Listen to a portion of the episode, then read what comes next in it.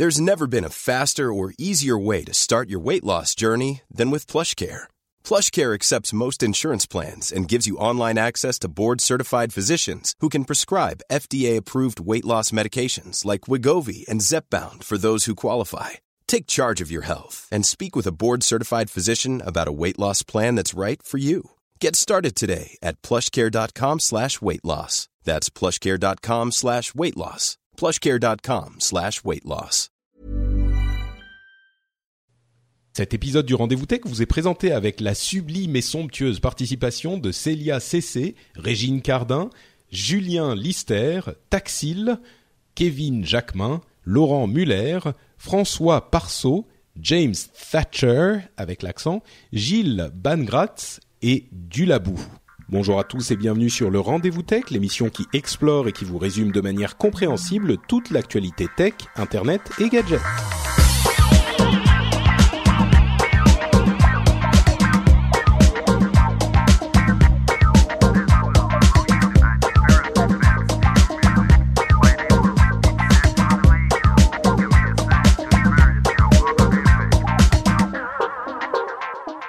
Bonjour à tous et bienvenue sur le Rendez-vous Tech, le podcast bimensuel où on parle technologie, internet et gadgets. Nous sommes en septembre 2014, déjà septembre et c'est déjà le numéro 141. Aujourd'hui, on va vous parler essentiellement d'informations de la présentation Apple qui devrait nous présenter l'iPhone 6, peut-être une iWatch, ça semble se préciser, et d'autres choses, d'autres joyeusetés du genre. D'ailleurs, cet épisode est enregistré en deux temps, on va vous expliquer un petit peu comment ça se passe, mais au final, vous aurez toutes les informations en direct ou presque.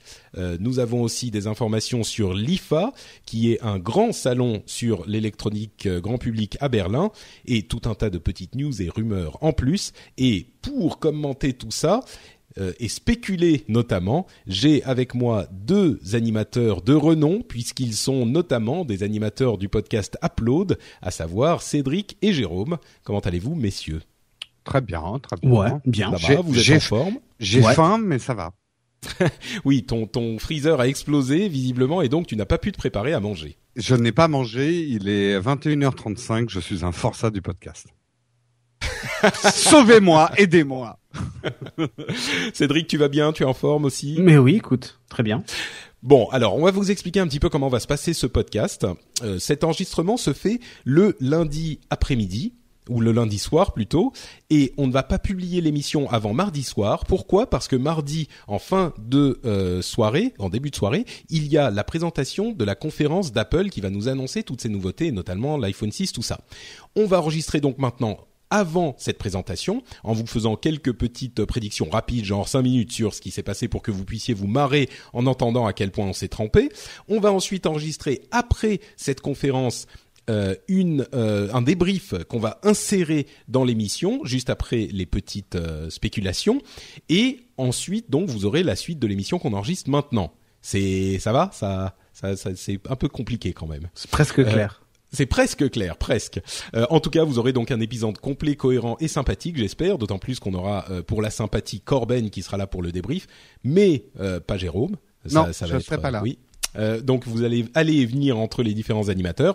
Autre chose euh, importante, on a aussi, si vous voulez vous plonger dans l'ambiance de la euh, conférence, a priori on a un upload live qui sera disponible en euh, écoute après le- l'enregistrement, donc dans le flux du podcast normal d'ici mercredi, mercredi 10, mardi, jeudi 11, quelque chose comme ça. Donc si vous voulez écouter deux heures de d'animateurs d'upload qui font les imbéciles en écoutant Tim Cook et ses amis nous présenter euh, les épisodes, enfin les épisodes, nous présenter les euh, Nouveautés. d'Apple, euh, eh bien vous pourrez euh, faire ça aussi. Donc vous avez une sorte de de d'immense collection de podcasts à écouter en fonction de vos goûts et de vos préférences.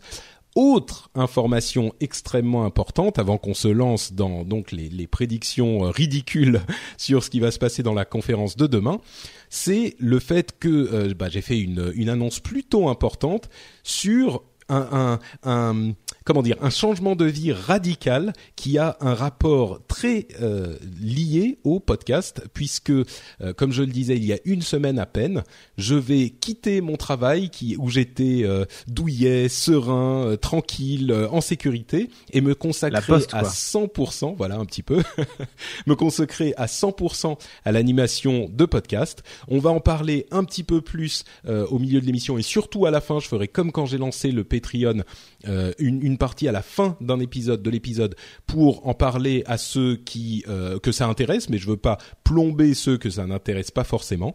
Donc on aura une petite partie à la fin où on va en discuter avec Cédric et euh, Jérôme, mais surtout je voudrais déjà euh, remercier du fond du cœur les gens qui ont participé au Patreon, puisque bien sûr si je vais vivre de mon activité de podcasteur, et eh ben il faut un petit peu de sous quand même, et j'ai donc relancé une campagne Patreon qui connaît un succès que je qui me me me, m'hallucine complètement. Euh, c'est un petit peu le double effet qui se coule du lancement du Patreon là pour le relancement de cette nouvelle campagne. On a déjà atteint le premier palier que j'avais fixé, on est en route vers le deuxième. Je vous en dirai un petit peu plus à la fin de l'émission. Bientôt les Bahamas. Oui, c'est un petit peu ça. Bon, on n'y est pas tout à fait, on, en parlera. Mais ce qui est important, donc, c'est la tech, l'actu tech toujours encore résumé, euh, simplifié, compréhensible pour les auditeurs de l'émission. Ça, c'est vous, et on va vous en parler tout de suite, en commençant par donc cette conférence Apple où ils doivent annoncer l'iPhone 6, deux versions, euh, le, le fameux wearable qui s'appellerait peut-être iWatch, euh, et le, ils l'ont déposé iWatch, hein, donc. Donc voilà, a priori c'est acté. Euh, possiblement un système de paiement avec NFC, donc l'iPhone 6 aurait un lecteur NFC, euh, peut-être un iPad euh, agrémenté du Touch ID, etc., etc. On va, comme on aura en fait dans cinq minutes, comme je disais, les, les euh, véritables annonces débriefées euh, dans, en, à chaud par l'équipe d'Upload. On va pas passer trop de temps sur les rumeurs. Je voudrais simplement que tous les trois, on dise euh, ce qu'on attend, ce qu'on espère et ce qu'on considère comme euh, improbable euh, pour demain. Donc très rapidement, on va commencer par Cédric, qui est évidemment un expert international de la mobilité. Oui, vachement reconnu mondialement. Exactement. écoute, moi ce que j'espère, c'est qu'il sera pas trop cher Enfin, quand je dis pas trop cher, c'est euh, quand j'en vois les rumeurs de prix, mais je sais pas si on va en parler, mais euh, qui, qui, le place, euh, la version 5.5 qui la place à 1000 euros, un peu plus de 1000 euros pour les, la version 32 gigas.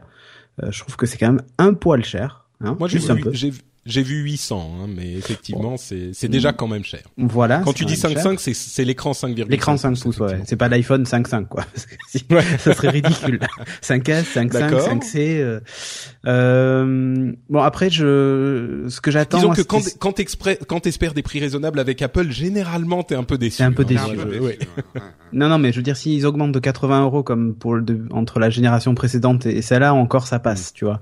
Ouais. Bon, on verra. 200, ça fait beaucoup. Ouais. ok. ouais la suite. Et, et euh, après moi, mes espérances, elles étaient logicielles et elles ont plutôt euh, tout été comblées, euh, surtout sur la partie euh, la partie HomeKit euh, que j'attends avec. Donc domotique, tout ça. Ouais, toute la partie domotique, tout ça. Et il y a un truc. J'espère que le 10 Siri, D'ailleurs, je l'ai dit, mais mon téléphone n'est pas branché, donc ça va. Euh, sinon, il se déclenche. le 10 Siri va fonctionner justement quand le téléphone n'est pas branché.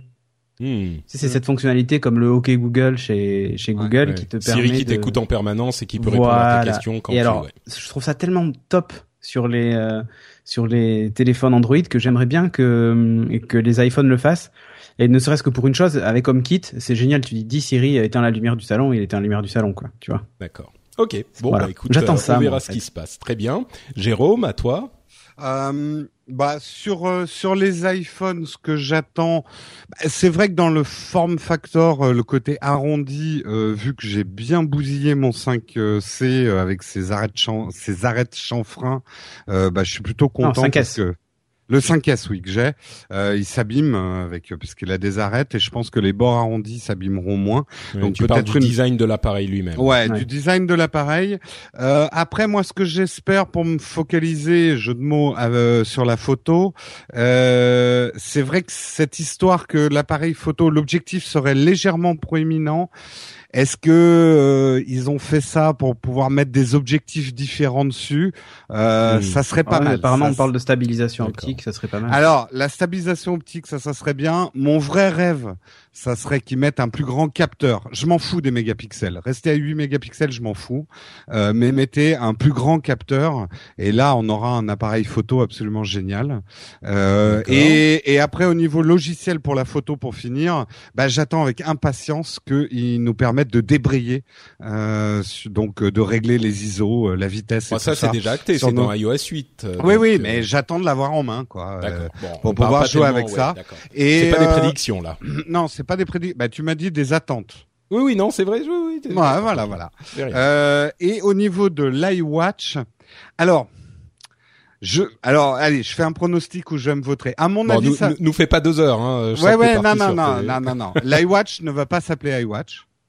Et ça ne ressemblera pas à une montre. Voilà, c'est mon pronostic. Ouais, c'est vague ça. Oh, c'est bizarre parce que quand même quand euh, Non, non, mais je- Johnny Ive qui qui euh, attaque la Suisse et euh, oui, et, la, non, et mais- la marque vraiment iWatch est déposée par Apple dans plein de pays. oui, mais ça, ils peuvent aussi le faire pour dérouter la concurrence. Non, mais il a raison, Ouais, Jérôme. Moi, Jérôme, moi, euh, j'avais fait un pronostic il y a quelque temps. J'avais dit ça se ressemblerait plus à euh, à une bracelet. bande ou un bracelet, et ça serait. sur- Alors, ça donnera l'heure, bien sûr, ça te donnera des notifications, mais je pense que ça va plus être un capteur que un un, un petit smartphone à ton poignet, comme essaye de faire la concurrence. Quoi. On verra. Bon, écoute, ouais, moi j'y crois pas du tout, mais on verra. Hein, c'est le jeu Ouais, des ouais, prédictions non, mais- aussi. C'est le jeu. Des... J'y j'y crois pas trop non plus hein, en disant Ouais, ça, mais euh, mais voilà, je fais un pronostic où je me voterai.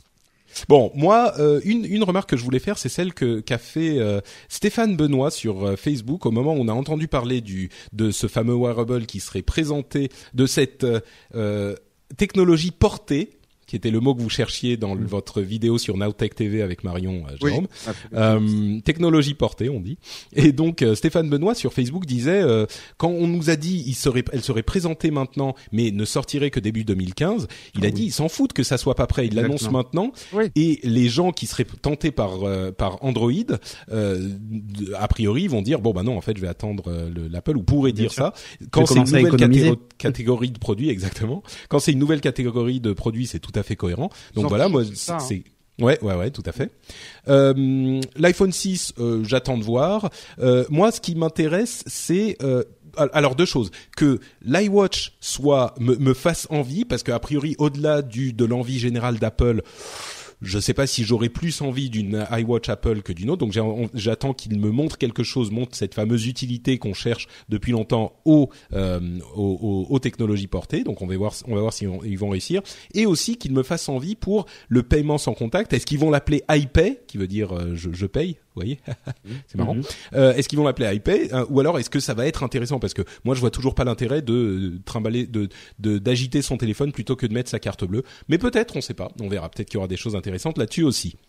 Dernière chose, euh, on va pas trop parler du fameux hack des célébrités, mais sachez que en conclusion, c'était un petit peu la faute d'Apple pour certaines choses, certaines choses, mais pas au point où euh, on, on peut en parler. On peut parler de la faute d'une société quand on a généralement des hacks euh, violents qui arrivent ou les les, Les, serveurs hackers sont, sont vraiment touchés. Voilà. Quoi.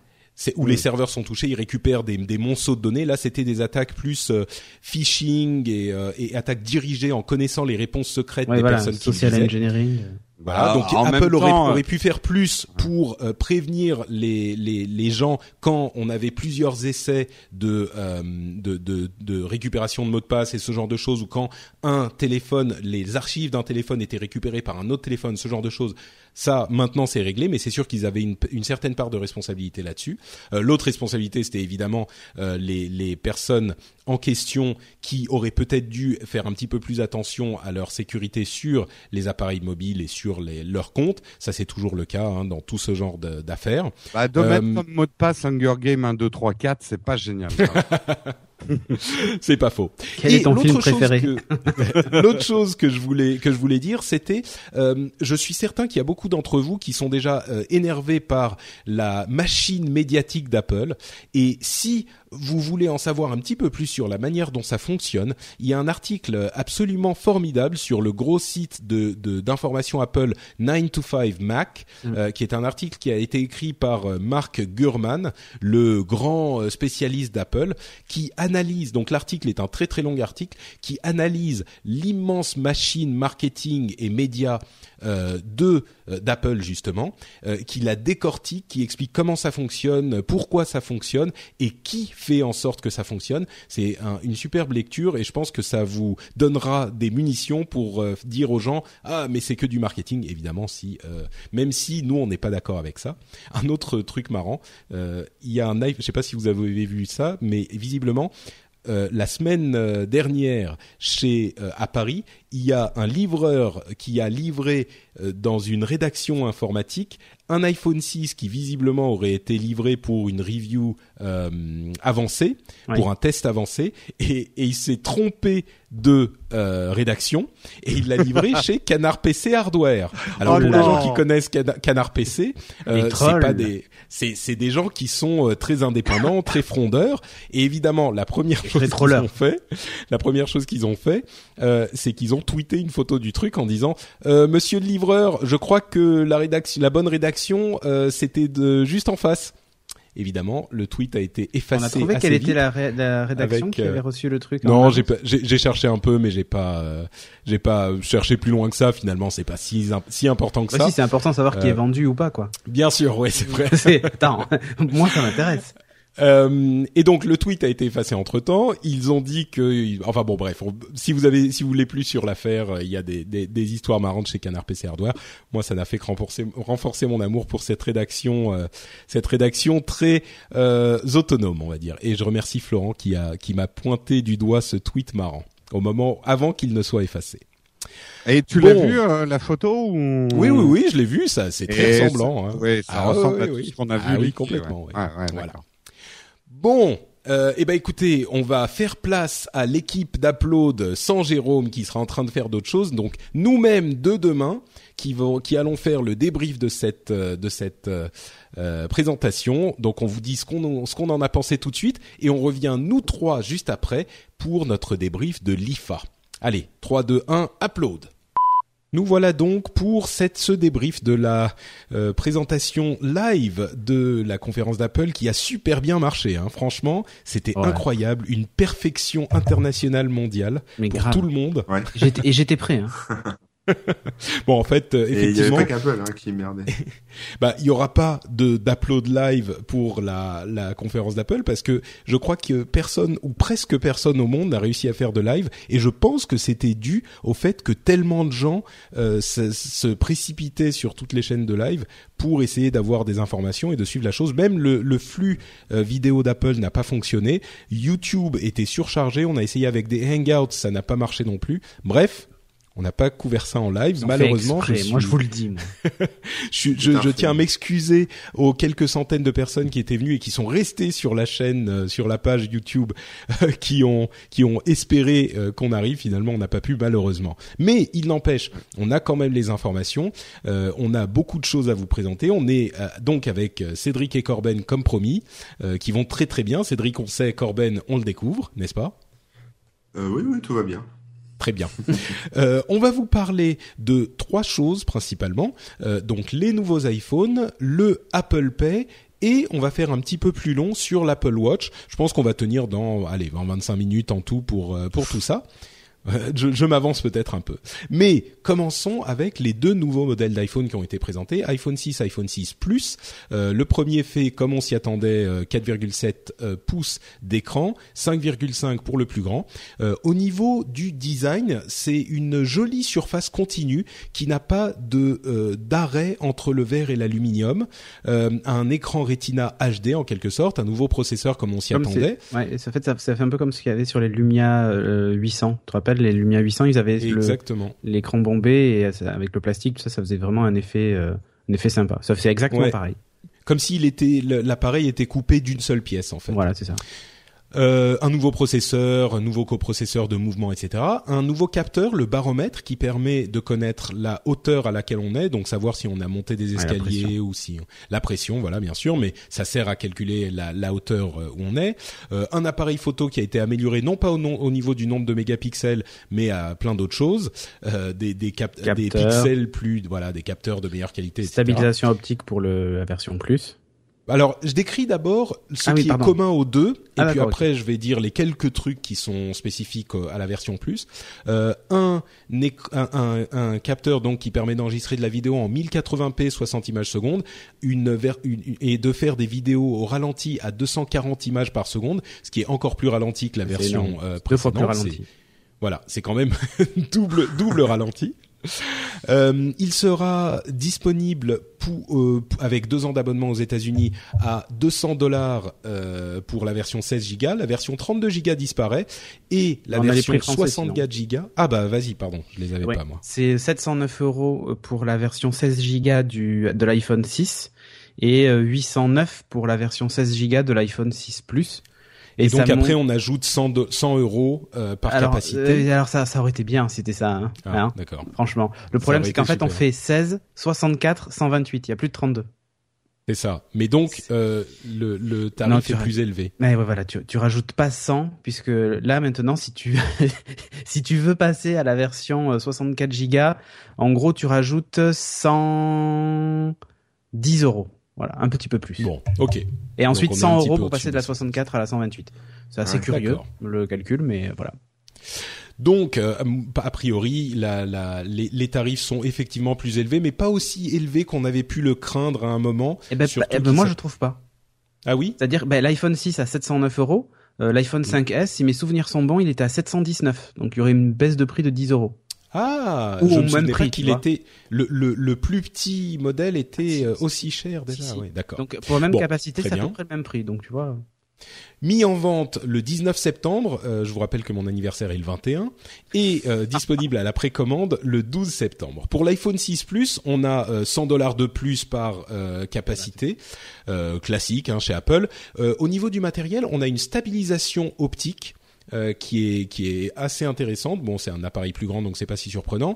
Euh, une sorte de vue en version euh, euh, Tablette. en version tablette, oui, c'est-à-dire que quand on l'oriente en euh, horizontal plutôt que vertical, en paysage plutôt que portrait, euh, la vue est plus proche de celle de l'iPad que de celle de l'iPhone.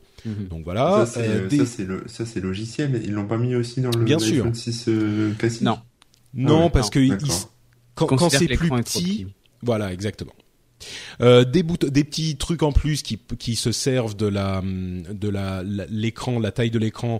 Euh, par exemple, on a ajouté des boutons copy paste, euh, copier-coller sur le clavier. Bon, c'est pas la, la, la- si incroyable que ça. Euh, Reachability, c'est comme ça qu'ils l'appellent, c'est une fonctionnalité qui permet quand on double tape le bouton Home euh, de faire descendre le haut de l'écran pour l'atteindre avec le pouce, même si l'écran est trop grand. Donc c'est, c'est l'écran qui descend jusqu'en bas. Bon, Et Samsung a ça aussi. c'est voilà.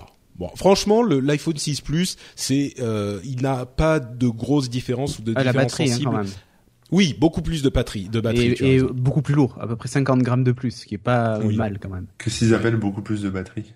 Ah ben, enfin, euh, enfin beaucoup plus. Ça dépend de l'utilisation, mais en gros, euh, pour un, en- par exemple en lecture euh, MP3, c'est 50 heures pour le 6 et 80 heures pour le pour euh, le plus. Pour, et, pour les euh, autres fonctionnalités, c'est En moins communication, en gros, au lieu de hein. 10 heures, euh, ça, tu passes à 12 heures pour l'autre. Et l'autonomie en veille est annoncée jusqu'à 10 jours, 250 heures pour l'iPhone. Ça, c'est quand tu éteins toutes les antennes et tout ça. Et pour l'autre, C'est jusqu'à 16 jours. Euh. Et si tu discutes en 3G, au lieu de 14 heures, tu as 24 heures d'autonomie. Donc, je pense que ça va être un peu comme les Galaxy Note euh, en termes d'autonomie pour le pour le le 6 Plus. C'est ça. On est dans cette gamme de produits. Euh, bien sûr, je l'ai pas dit, mais le, le processeur A8 est toujours 64 bits, euh, beaucoup plus rapide et en particulier sur les graphismes, ce qui Mhm. donne déjà, vu que le, le processeur précédent était très puissant pour les graphismes et pour le reste, euh, là on a vraiment des graphismes du niveau d'une console de télé, ce qui est ce qui est impressionnant. Mhm. Euh, D'une manière générale, mon impression c'est que bah, la taille plus grande euh, est intéressante bien sûr parce que l'iPhone commençait à être un petit peu petit. Euh, le 5,5 pouces est peut-être un petit peu grand, il faudra voir comment ça se passe, mais il n'y a pas de fonctionnalité ou de euh, nouveauté qui face de l'iPhone 6 Plus un choix euh, évident Ah. pour certaines personnes par rapport au, au, au 6 à mon sens à part la stabilisation optique Ouais. on choisit vraiment à- à- avec la taille de l'écran pour moi si on veut un plus grand bah on prend un plus grand si on veut un plus petit on prend un plus petit on perd pas la- grand grand chose La stabilisation optique a un avantage sur les photos euh, en, en milieu obscur.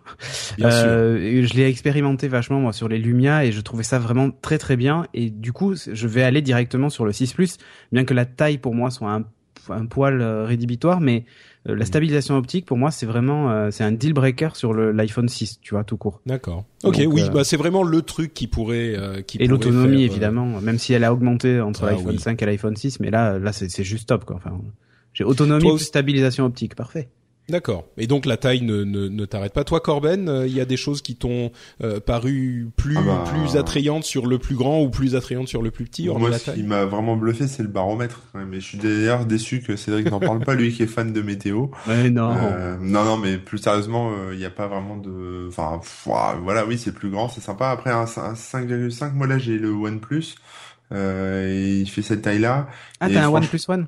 Ouais, ouais, ouais, depuis euh, une semaine, une semaine et demie, et j'en suis très content. Et au niveau taille, j'avais peur. Enfin, le Nexus, j'avais le Nexus 5 avant, il était déjà bien grand, euh, mais finalement, franchement, j'ai pas vraiment vu la différence entre le, en gros, entre le 5 pouces et 5,5 quoi. Non, ouais. Donc euh, c'est c'est pas euh, voilà les gens qui ont un téléphone on va dire petit euh, voilà ça, ça Mm. les surprend mais quand on passe d'un 5 à un 5 et demi il y a pas vraiment beaucoup de D'accord. différence et on fait pas gaffe quoi. Ouais, bah, c'est vrai que c'est vrai que beaucoup de gens, euh, dont nous, euh, disaient toujours que le le, le 5,5, ça nous semble plus gros, mais tous ceux qui l'ont utilisé disent que, enfin, généralement ils disent euh, ça, ça- c'est finalement très agréable à utiliser. Mm. Bon, euh, a priori, ça se confirme encore Je une fois. confirme.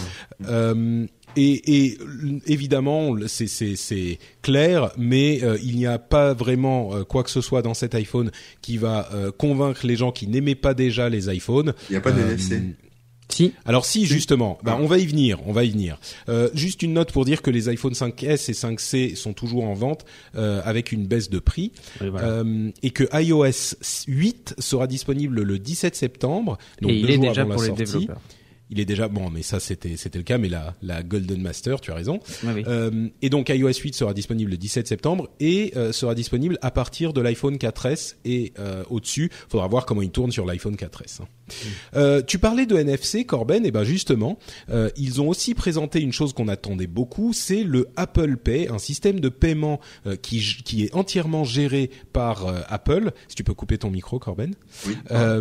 qui combine en fait le NFC, donc les, les communications sans contact proches, euh, Near Field Communication, qui combine donc le NFC, le Touch ID, un élément de leur euh, matériel, de leur processeur qui s'appelle le Secure Element, qui est encore plus sécurisé, et Passbook, qui est cette application euh, qui devait gérer toutes nos cartes de fidélité, les billets d'avion, etc., qui, finalement n'a pas été très utilisée, pour créer un système de paiement sécurisé qui euh, génère des euh, numéros spécifiques à la transaction que vous êtes en train de faire, qui vous permet de euh, ne pas euh, euh, donner les informations comme le numéro de carte ou même votre nom à l'employé qui va euh, recevoir ce paiement dans une boutique, etc., etc. Ils utilisent les cartes de paiement qui existent déjà. Ils ont des deals avec American Express, Mastercard et Visa.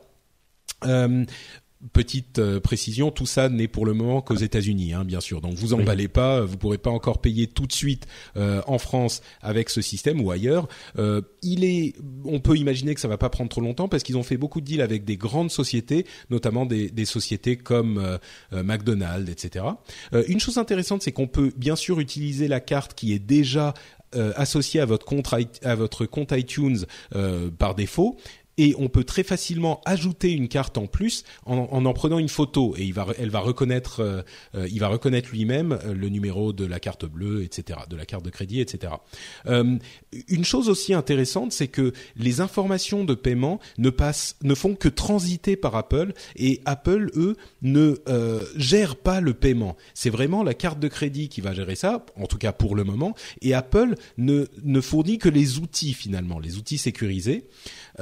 Et ça sera disponible donc vers octobre 2014 euh, aux US seulement, comme je le disais. Et ça permet aussi de faire des paiements en ligne. Il donnait l'exemple de Uber, de iTunes évidemment, ce genre de choses. Euh, voilà, donc une, solution qui semble solide, pas plus, euh, pas, vraiment d'éléments incroyables, mais comme toujours avec Apple, une bonne intégration. Et puis évidemment, grâce à la force qu'ils ont dans l'industrie, il est possible, pas certain, mais possible que le système de paiement en question prenne euh, et soit adopté un petit peu plus que les autres systèmes de paiement qu'on a vus jusqu'à maintenant, qui n'ont malheureusement pas connu le succès euh, qu'on aurait pu le, leur, souhaiter. La question qui reste, c'est euh, est-ce qu'on a envie de payer avec notre téléphone? Ou d'ailleurs, euh, si bah, vous avez d'autres remarques sur le système de paiement. Disons qu'en plus d'avoir des photos de nous à poil euh, piratées, on va pouvoir se retrouver avec des, des numéros de carte bleue piratés, ça va être rigolo. Bah ça c'était déjà le cas, on avait déjà le numéro de carte bleue dans les c'était du troll gratuit. Non, mais en fait, en fait, en fait, la, la, différence, et c'est là que c'est intéressant, c'est que en gros, il génère un numéro de carte bleue temporaire, tu sais, un peu comme quand tu achètes en ligne et que tu veux pas donner ton vrai numéro, qui est utilisable qu'une fois. Et euh, le principe, c'est quand tu payes comme ça par NFC, il y a une puce à l'intérieur qui va générer ce truc-là, qui va l'envoyer au terminal de paiement, ce qui fait que même le marchand ne connaît pas ton numéro de carte bleue en fait. C'est ça. En fait, il y a, on, on rentre pas dans tous les détails, mais euh, ça semble en tout cas, il faudra voir ce que disent les experts de la de et en plus, faut ton euh, sécurité, hein. mais oui, parce que ça marche avec Touch ID en plus, mais faudra voir ce que disent les experts de la sécurité. À vue de nez comme ça, ça a quand même l'air bien pensé et euh, aussi sécurisé qu'on peut l'imaginer. On est un peu loin du hack des, euh, des célébrités qu'on a passe, vu. Euh, ça passe 100% par Apple, quoi. C'est même plus la banque qui gère en fait. Ah bah si, si, si, ah, bien sûr. En fait, le, code est bien généré. Non, c'est non, c'est stocké sur le téléphone, donc même si tu n'as pas de réseau finalement, ça fonctionne. C'est euh, euh, là, c'est là, c'est vraiment. Euh, en fait, il y a une puce, un chipset dédié qui stocke en fait les informations et endure sur le téléphone. C'est-à-dire que ça, ça transite pas par iCloud ou par quoi que ce soit. D'accord, ok. Et le numéro n'est jamais fourni en fait. C'est-à-dire que le télé, cette puce-là va générer ce code euh, et va l'envoyer via le NFC. Mais toi-même, à aucun moment, tu ne le vois en fait. Donc même toi, tu ne pourrais pas retrouver comme ça facilement le numéro qu'il génère et qui en plus est finalement unique. Et une fois que la transaction est passée, le numéro ne sert plus à rien. Tu peux pas l'utiliser deux fois. Donc euh.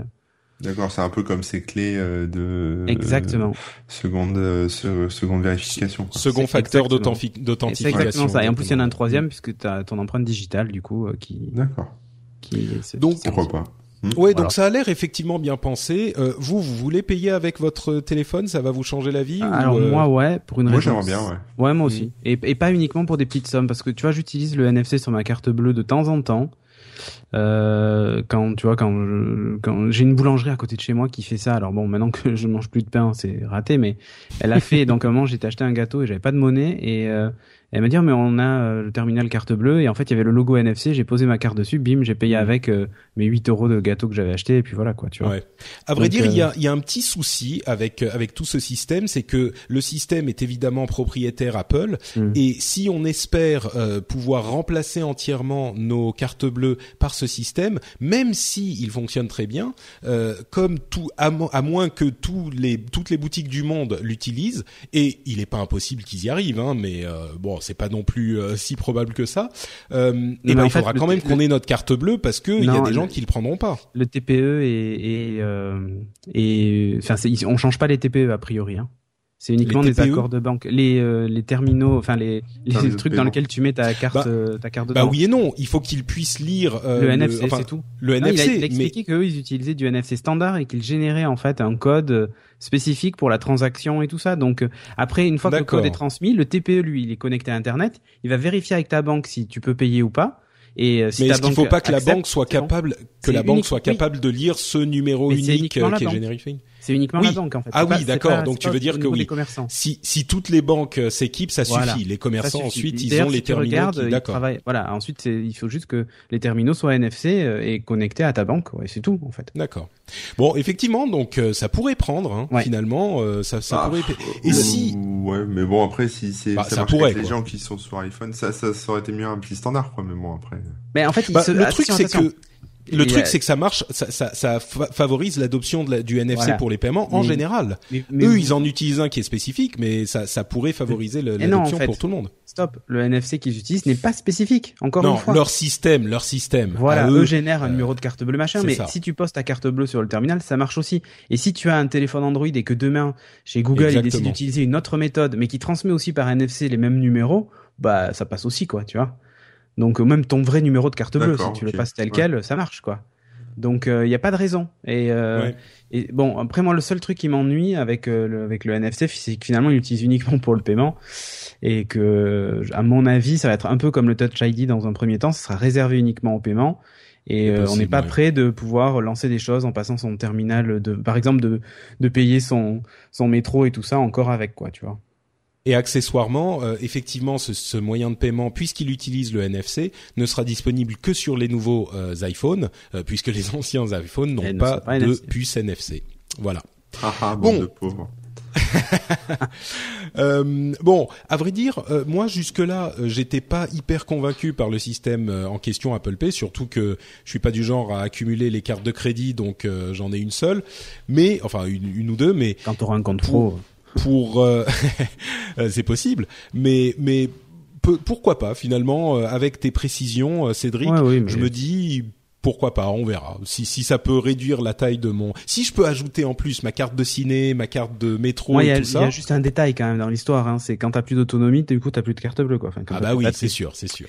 Donc du coup tu, tu gardes toujours ta carte avec toi, mais. Ouais. Moi j'ai j'ai encore mon iPhone 4S qui commence à se faire très vieux et d'ailleurs ça fait des des années que je mets des sous de côté chaque mois pour pouvoir me payer un nouvel iPhone quand le le, et là finalement je me dis ça y est, en ah plus bah c'est mon anniversaire tout ça. Oui, il faut 4S c'est fini. Euh, euh, et, et qu'est-ce que je voulais dire? Je sais plus. Bah voilà. je, et tu veux payer avec le NFC sur ton 4S. Et que je vais, je vais payer avec le NFC sur mon 4S, ça va être mal barré. Bon, donc euh, iPhone 6 Apple Pay, les deux premières grosses annonces. Évidemment, euh, l'annonce qui aura sans doute fait le plus de bruit et qui aura fait les unes de vos journaux, enfin qui fera les unes de vos journaux demain et toute la semaine, c'est l'Apple Watch, qui ne s'appelle finalement pas iWatch, que Tim Cook a annoncé avec un euh, We Have One More Thing, le fameux One More Thing, ah, mais là, euh, assez émouvant. Le nom est un peu bizarre quand même. Hein. Oui, oui, c'est vrai. mais je veux dire dans la eh ben, tu sais, c'est quelque chose de très important justement, le fait qu'il appelle montre, euh, montre Apple, et ils ont énormément insisté dans toute la présentation sur le fait que c'était une montre et pas autre chose. Ils ont presque jamais prononcé le, le nom de wearable. Ah, à, aucun moment, ils ont vraiment insisté sur le fait que c'est une montre et basta. Donc c'est un moyen de se différencier. Alors euh, des choses, je vais, la décrire. Je vais essayer de faire une description rapide euh, et puis vous me donnerez votre analyse, euh, chers messieurs, après. Il y a énormément de modèles. Une chose qui est très très claire et très présente, c'est la personnalisation au niveau matériel comme au niveau logiciel. Au niveau logiciel, ça se personnalise énormément aussi. Il y a des bracelets échangeables facilement, toutes sortes de bracelets, des trucs en plastique, des trucs en cuir, avec un système d'aimant assez malin pour refermer le bracelet. elle est résistante à l'eau, pas, vous pouvez pas faire de la plongée avec, mais vous pouvez prendre une douche. il y a une et le truc le plus important, c'est que ils ont beaucoup insisté là aussi sur une chose qui est tout à fait vraie, c'est-à-dire que pour un nouveau type de produit de ce genre, il faut une nouvelle interface utilisateur. Et la nouvelle interface utilisateur euh, qu'ils ont mis en place, c'est une très vieille interface utilisateur qui est simplement la petite molette qu'il y a sur le côté des montres pour euh, les, les, remonter. Et en fait, ils s'en servent. Euh, ils parlaient de l'interface utilisateur de l'iPod, vous savez, la, la, la, roue avec laquelle on pouvait faire tourner pour faire défiler les trucs. Ils s'en servent un petit peu de cette manière. Donc, on tourne pour zoomer sur des éléments de la, la montre. Ou faire défiler des listes ou faire défiler des listes, ce genre de choses. Et euh, ce qui est pas, ce qui est pas faux, c'est que euh, la, la, ça nous permet de d'activer la chose sans avoir le doigt dessus. Et comme on a un écran aussi minuscule, euh, avoir le doigt dessus, bah ça, ça, ça pose des problèmes euh, pour la, la lisibilité.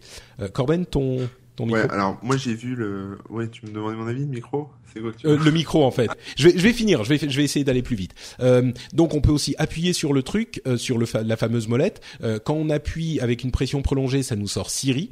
Euh, l'écran lui-même est un écran tactile qui fait la différence entre les petites touches et les longues touches et les, les enfin un petit tap et on appuie plus fort pour faire une pression en force. Il y a un retour haptique, donc en fait un vibreur qui va vous vous donner du feedback avec ce, le, vibreur qui va vous faire vibrer. Bah, bon, bah c'est un vibreur, quoi, voilà. euh, je vais aller euh, dans le, les questions de euh, software après, de logiciel après, mais sur le design aussi. Euh, moi, je l'ai trouvé du moins dans les photos qu'on a vues, euh, vraiment pas belle du tout. Quoi, ça ressemble vraiment à un modèle 1. Euh, Qu'est-ce que vous en avez pensé Bon, de, toutes les fonctionnalités dont j'ai parlé jusque là, et puis après on parlera du logiciel. Écoute, moi j'ai Euh. mon Siri, je suis content. Ouais, Siri sur la montre, ça te suffit. Ah bah attends, non mais Siri plus HomeKit et quand je vais euh, dire Siri allume la lumière du salon, il va allumer la lumière du salon. Ouais. Euh, Euh, parlons du génial, parlons du du matériel plutôt Ouais. d'abord, et puis après Bah, on parlera du logiciel. Moi, là, là, écoute, euh, bon, déjà, il y a trois boîtiers. hein. Euh, Il y a un boîtier en, en acier inoxydable qu'on retrouve finalement sur les montres de façon très classique. C'est la- l'Apple Watch de base. Il y a l'Apple Watch euh, Sport, qui, enfin, ouais, c'est ça, c'est Sport, hein, je crois qu'ils l'ont appelé, ouais, ouais, euh, ouais. qui elle est en aluminium, anodisé. En fait, en gros, la même chose que les iPhones eux-mêmes. Euh, et il y a une version euh, Apple Watch édition où là, on est, on a de l'or 18 carats, de l'or jaune et de l'or rose aussi, euh, 18 carats. Donc voilà. Bah, en J'attends de même voir temps, le c'est une montre. Hein, Ouais, voilà, j'attends de voir le prix. Et le design te plaît, toi? Eh ben, écoute, je l'ai pas trouvé plus moche que les autres euh, smartwatch déjà.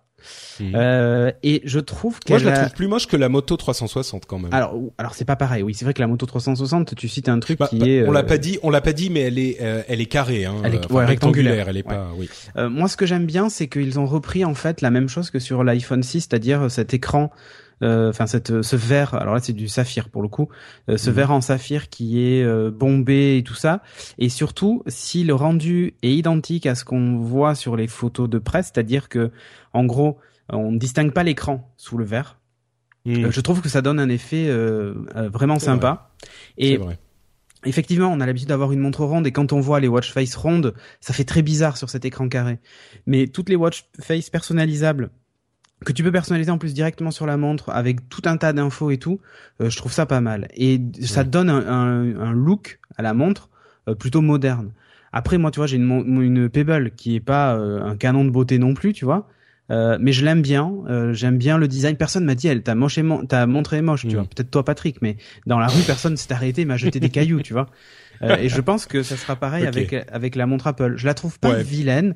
Après les Ouais. goûts et les couleurs, euh, voilà, mais euh, je la trouve pas vilaine, Ouais. mais pas Moi, je pense exceptionnelle non plus. que ouais, version version 1, version 2, euh, version 1 c'est une version 1, version 2 ça pourrait commencer à devenir un peu mieux. Entre parenthèses, on, je l'ai pas dit, euh, elle a un capteur euh, de, infrarouge qui capte votre euh, Les battements de les cœur. battements, les battements, enfin le- votre rythme cardiaque. Mm. Euh, Corben, toi au niveau du design, ça t'a parlé? Ouais. Alors, bah, au niveau de l'ergonomie, d'abord, j'ai, enfin, de l'ergonomie, euh, on va dire du soft, j'ai trouvé ça assez, assez bien pensé. euh, cette histoire Euh, bah, de le soft, on un peu peur. hein. Ah oui, c'est ça de l'interface, tu veux dire. Ouais, ouais, de l'interface, euh, de l'ergo de l'interface. J'ai trouvé ça plutôt bien pensé, plutôt bien foutu. Euh, après, ouais, faut voir à l'usage. Euh, pour l'air, pour le, le look de la montre, euh, j'ai trouvé ça un peu rétro, un peu old school. J'ai l'impression d'avoir une, un Mm. vieux truc, quoi. Voilà, donc c'est un Ah peu. celle avec le bracelet métal, euh, la, la Apple Watch sans- avec le sans parler du métal, est bracelet, vraiment jolie, je trouve. Sans parler forcément du bracelet, parce qu'il y en a pour tous les goûts, mais moi je parle vraiment du, du contour, du cadre, de la forme un peu arrondie, et je la trouve assez épaisse. Donc j'ai peur que, au moindre, enfin, j'ai peur que, par exemple, si tu la portes, tu l'accroches ou tu la claques contre un truc, elle explose. Ou l'écran. Ouais. Oui, bah, ça après, moi j'y connais rien en écran, mais euh, C'est vrai que c'est un écran que- très ouais. très très résistant. hein. D'accord. Bon bah écoute, C'est la deuxième matière la plus dure après le diamant. Voilà. J'ai cru que t'allais dire après moi, mais bon. Ouais. Euh, ok. Alors ensuite, euh, c'est vrai que le, le design matériel est une chose et comme on disait, il est très personnalisable.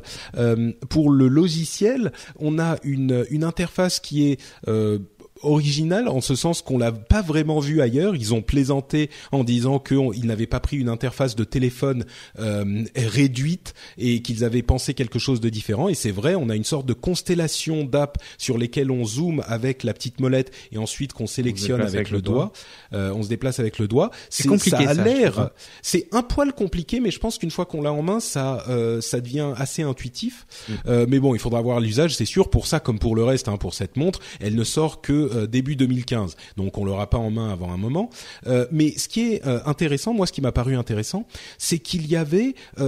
J'ai eu l'impression que les applications qu'ils ont montrées étaient pour beaucoup de vraies applications presque complètes. C'est-à-dire que euh, pour beaucoup de montres, qu'elles soient Pebble ou Android Wear ou ce genre de choses, généralement, on se limite à peu près à de la notification de différentes apps. Là, on avait euh, vraiment des mini applications. Alors évidemment qui n'ont pas autant de fonctionnalités que leur grande sœur d'un appareil euh, téléphonique ou d'un iPad, mais par contre, euh, il y avait quand même euh, beaucoup plus de choses à, faire avec ces applications. C'est pas juste des notifications. On a eu des exemples. bon, bien sûr, il y a des notifications d'un côté, mais on a eu des exemples intéressants avec des choses comme ce qu'ils ont appelé le. bon, on avait les, cartes qui fonctionnaient bien, les, les photos. On pouvait naviguer dans les photos. Bon, même temps, voir les photos sur un petit truc comme ça, je suis pas sûr de l'intérêt, mais pourquoi pas. Euh, il y avait aussi une application qui m'a paru intéressante, c'est ce qu'ils appellent le digital touch, c'est-à-dire que si on a un ami qui a ou une, notre femme ou notre ami ou etc qui a une montre, on peut lui envoyer euh, des messages mais qui sont des messages qu'on a tracés au doigt comme des petits dessins, et on peut lui envoyer aussi des euh, des, des, petits euh, des petits tapes qu'il va sentir avec le vibreur justement, avec le feedback euh, haptique comme il l'appelle. Et on peut aussi lui envoyer par exemple les battements de notre cœur. C'est quelque chose de d'étrange et certainement quand je vous le décris comme ça, ça a l'air un petit peu ridicule, mais tous les petits dessins qu'ils envoyaient euh, c'était non, c'est ça, ça te parle bah, aussi. En fait, ouais, enfin moi, moi c'est un. C'est une manière de communiquer étrange, quoi. Qui. En fait, c'est un concept que j'ai vu, j'ai vu il y a quelques années, euh, fait par des euh, des gens qui, qui cherchent justement à, à rendre les la technologie euh, plus humaine. Donc en fait, mm. plus collé avec tout ce qui est tactile, touché, etc. Et effectivement, voilà, ce genre de choses, c'est ça peut paraître gadget, mais mais il y a un aspect, on va dire, très très humain en fait. Euh, mm. pour se rapprocher des gens. C'est tactile, c'est visuel, c'est ça, ça vibre euh, et on a voilà, c'est ça, ça enlève un peu le côté froid de la technologie. Moi, je trouve ça plutôt bien. C'est c'est clair que c'est clairement un, un, objet et ils le disent comme ça aussi. Hein. Je, je, dis souvent ils le disent parce qu'on vient de l'entendre. Il faudra voir ensuite euh, ce que ça donne concrètement, évidemment, hein, une fois qu'on aura un petit peu de recul. Mais ils disent que c'est un objet très très personnel et on sent à quel point ils l'ont pensé de cette manière. On a aussi d'autres applications, la domotique avec euh, le fameux HomeKit qui est présent eh sur iOS 8 qui va enchanter euh, Cédric. Euh, des applications de fitness qui sont des sortes de, de moniteurs d'activité qui captent différents de choses et des applications de euh, de, de, de training, de workout, de d'entraînement euh, qui qui bon, il faudra voir comment elles sont faites, mais qui vont s'adapter à vous et vous donner en fait des buts à atteindre euh, qui sont adaptés à ce que vous faites. Ah, t'es resté trop longtemps assis. Tu vois, pour moi ça va être ah ce bah, niveau quoi. Mais tu plaisantes, moi, je sais, je sais, moi c'est c'est c'est c'est un truc. Je me suis rendu compte que à quel point le fait de rester assis trop longtemps était quelque chose de euh, néfaste pour le corps. Et aujourd'hui, j'ai des problèmes de dos, de jambes et de plein de choses à cause de ça. Donc, je suis même en train de penser à acheter un bureau euh, qui qui monte, tu sais, pour pouvoir travailler debout. Bref, euh, il y a ce genre de choses qui pourraient être intéressantes, qui sont des choses que d'autres montres font déjà. mais mais évidemment, quand Apple fait quelque chose, on y prête attention parce qu'ils ont tendance à euh, bien penser leur euh, leur design. Donc il faudra voir si là c'est intéressant aussi. Euh, on viendra à la question du, du chargeur un petit peu après, mais je veux aussi me retourner vers Cédric bien sûr, puisque toi tu es un, un adepte des montres connectées depuis très longtemps. Qu'elles existent. Donc ouais, qu'est-ce que ça t'a dit ces, ces applications? Écoute, euh, alors je suis pas tout à fait d'accord avec ce que tu disais tout à l'heure. Tu disais pour le moment les montres c'est surtout de la notification et tout ça. Cédric, sors d'ici tout de suite.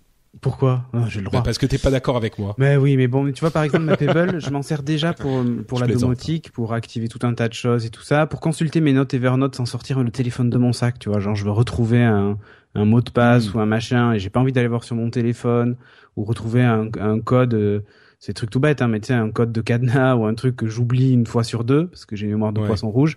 J'ai mes notes Evernote directement sur mon sur mon poignet, j'ai tout un tas de trucs comme ça en fait. C'est pas que de la notif. Donc euh, euh, c'est ma télécommande aussi pour ma musique. Euh, quand tu vois, je diffuse de la musique de mon téléphone sur mes sur l'enceinte du bureau, par exemple, en AirPlay, bah, plutôt que d'utiliser le téléphone pour euh, passer au morceau suivant et tout ça, bah, j'appuie un coup sur ma montre et ça passe à, la suivante. Pareil, je comprends, mais tu trouves pas, tu trouves pas qu'il y avait un air de d'application plus euh, non, consistante ce qui donne, sur. Ce qui donne cet air-là, c'est le fait que ce soit en couleur et que ça bouge beaucoup plus, que tu puisses interagir avec le doigt. Pebble, c'est pas avec le doigt, tu vois, par exemple. Donc, oui, euh, t'as les c'est plus- menus dans lesquels tu navigues voilà, avec les plus trois cet aspect-là. Et puis euh. la différence, c'est que là, Apple a déjà signé tout un tas de partenariats avec. euh, je dis, je citais BMW par exemple. Tu vois l'autonomie qui reste dans dans ta BMW électrique. euh, euh, combien de miles tu peux encore parcourir avec Si les portes sont ouvertes ou fermées. Enfin, tu vois des des trucs euh, qui qui existent déjà sur Pebble par exemple. Je crois avec Mercedes.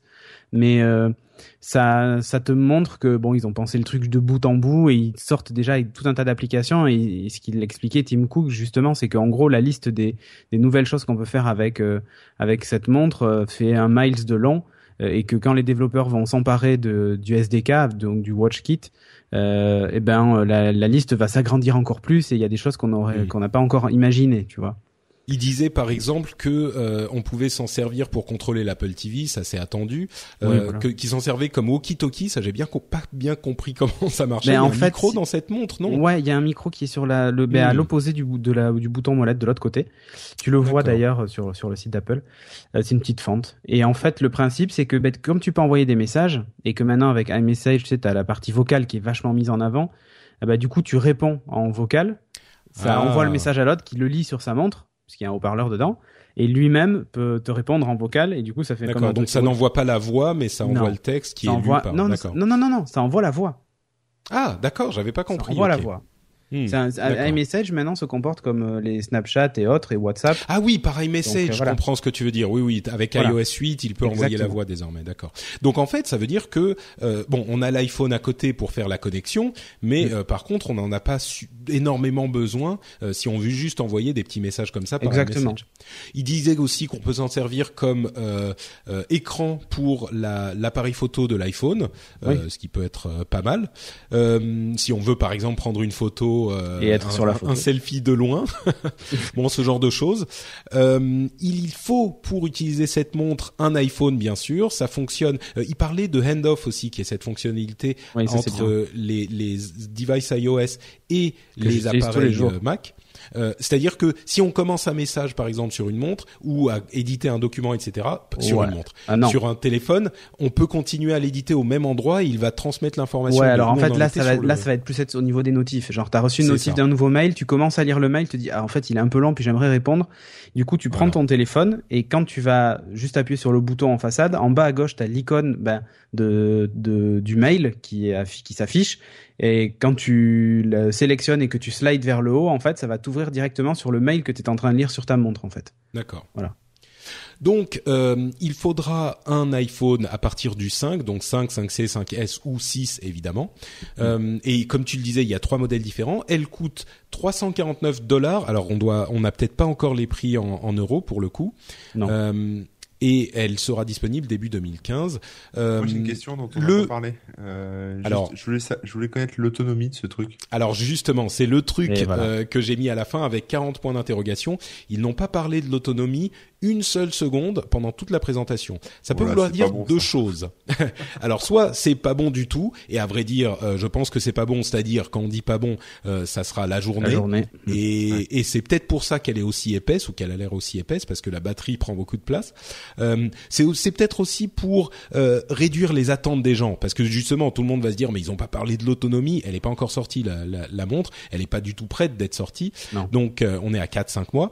Donc euh, il est possible que tout le monde se dise oula l'autonomie l'autonomie l'autonomie et quand ils vont arriver en disant bon elle fait un jour et demi donc ça vous fera la journée c'est sûr. Là les gens vont se dire ah Ouf, ok, ça fait la journée. Et vous pouvez la recharger avec un, euh, un, un chargeur, un petit chargeur aimanté qui vient se coller derrière. Un petit petit c'est relatif. Hein. Oui, il fait la presque la taille de Parce que la taille de la montre. Euh, mais bon, il faudra sans doute. euh, donc c'est pratique. Vous avez pas. vous- à, à- c'est c'est quand même pas qu'on a juste à la poser quelque part. Il faut quand même coller le truc dessus. Il faut Euh, aimanter, hein, donc, mais et c'est aimanté, c'est c'est bon bref, mais euh, il faudra quand même sans doute a priori la charger tous les jours. Donc voilà, c'était le gros point d'interrogation qui restait dans cette présentation. Ouais. Ah bah oui, moi aussi, mais mais elle est tellement épaisse. Ouais, mais après, ça euh, dépend. Ça que- dépend ça- non, elle est épaisse surtout à cause du capteur infrarouge et tout ça, tu sais, parce que t'as as quand même quelque chose. Mmh. Ah, si, regarde en dessous.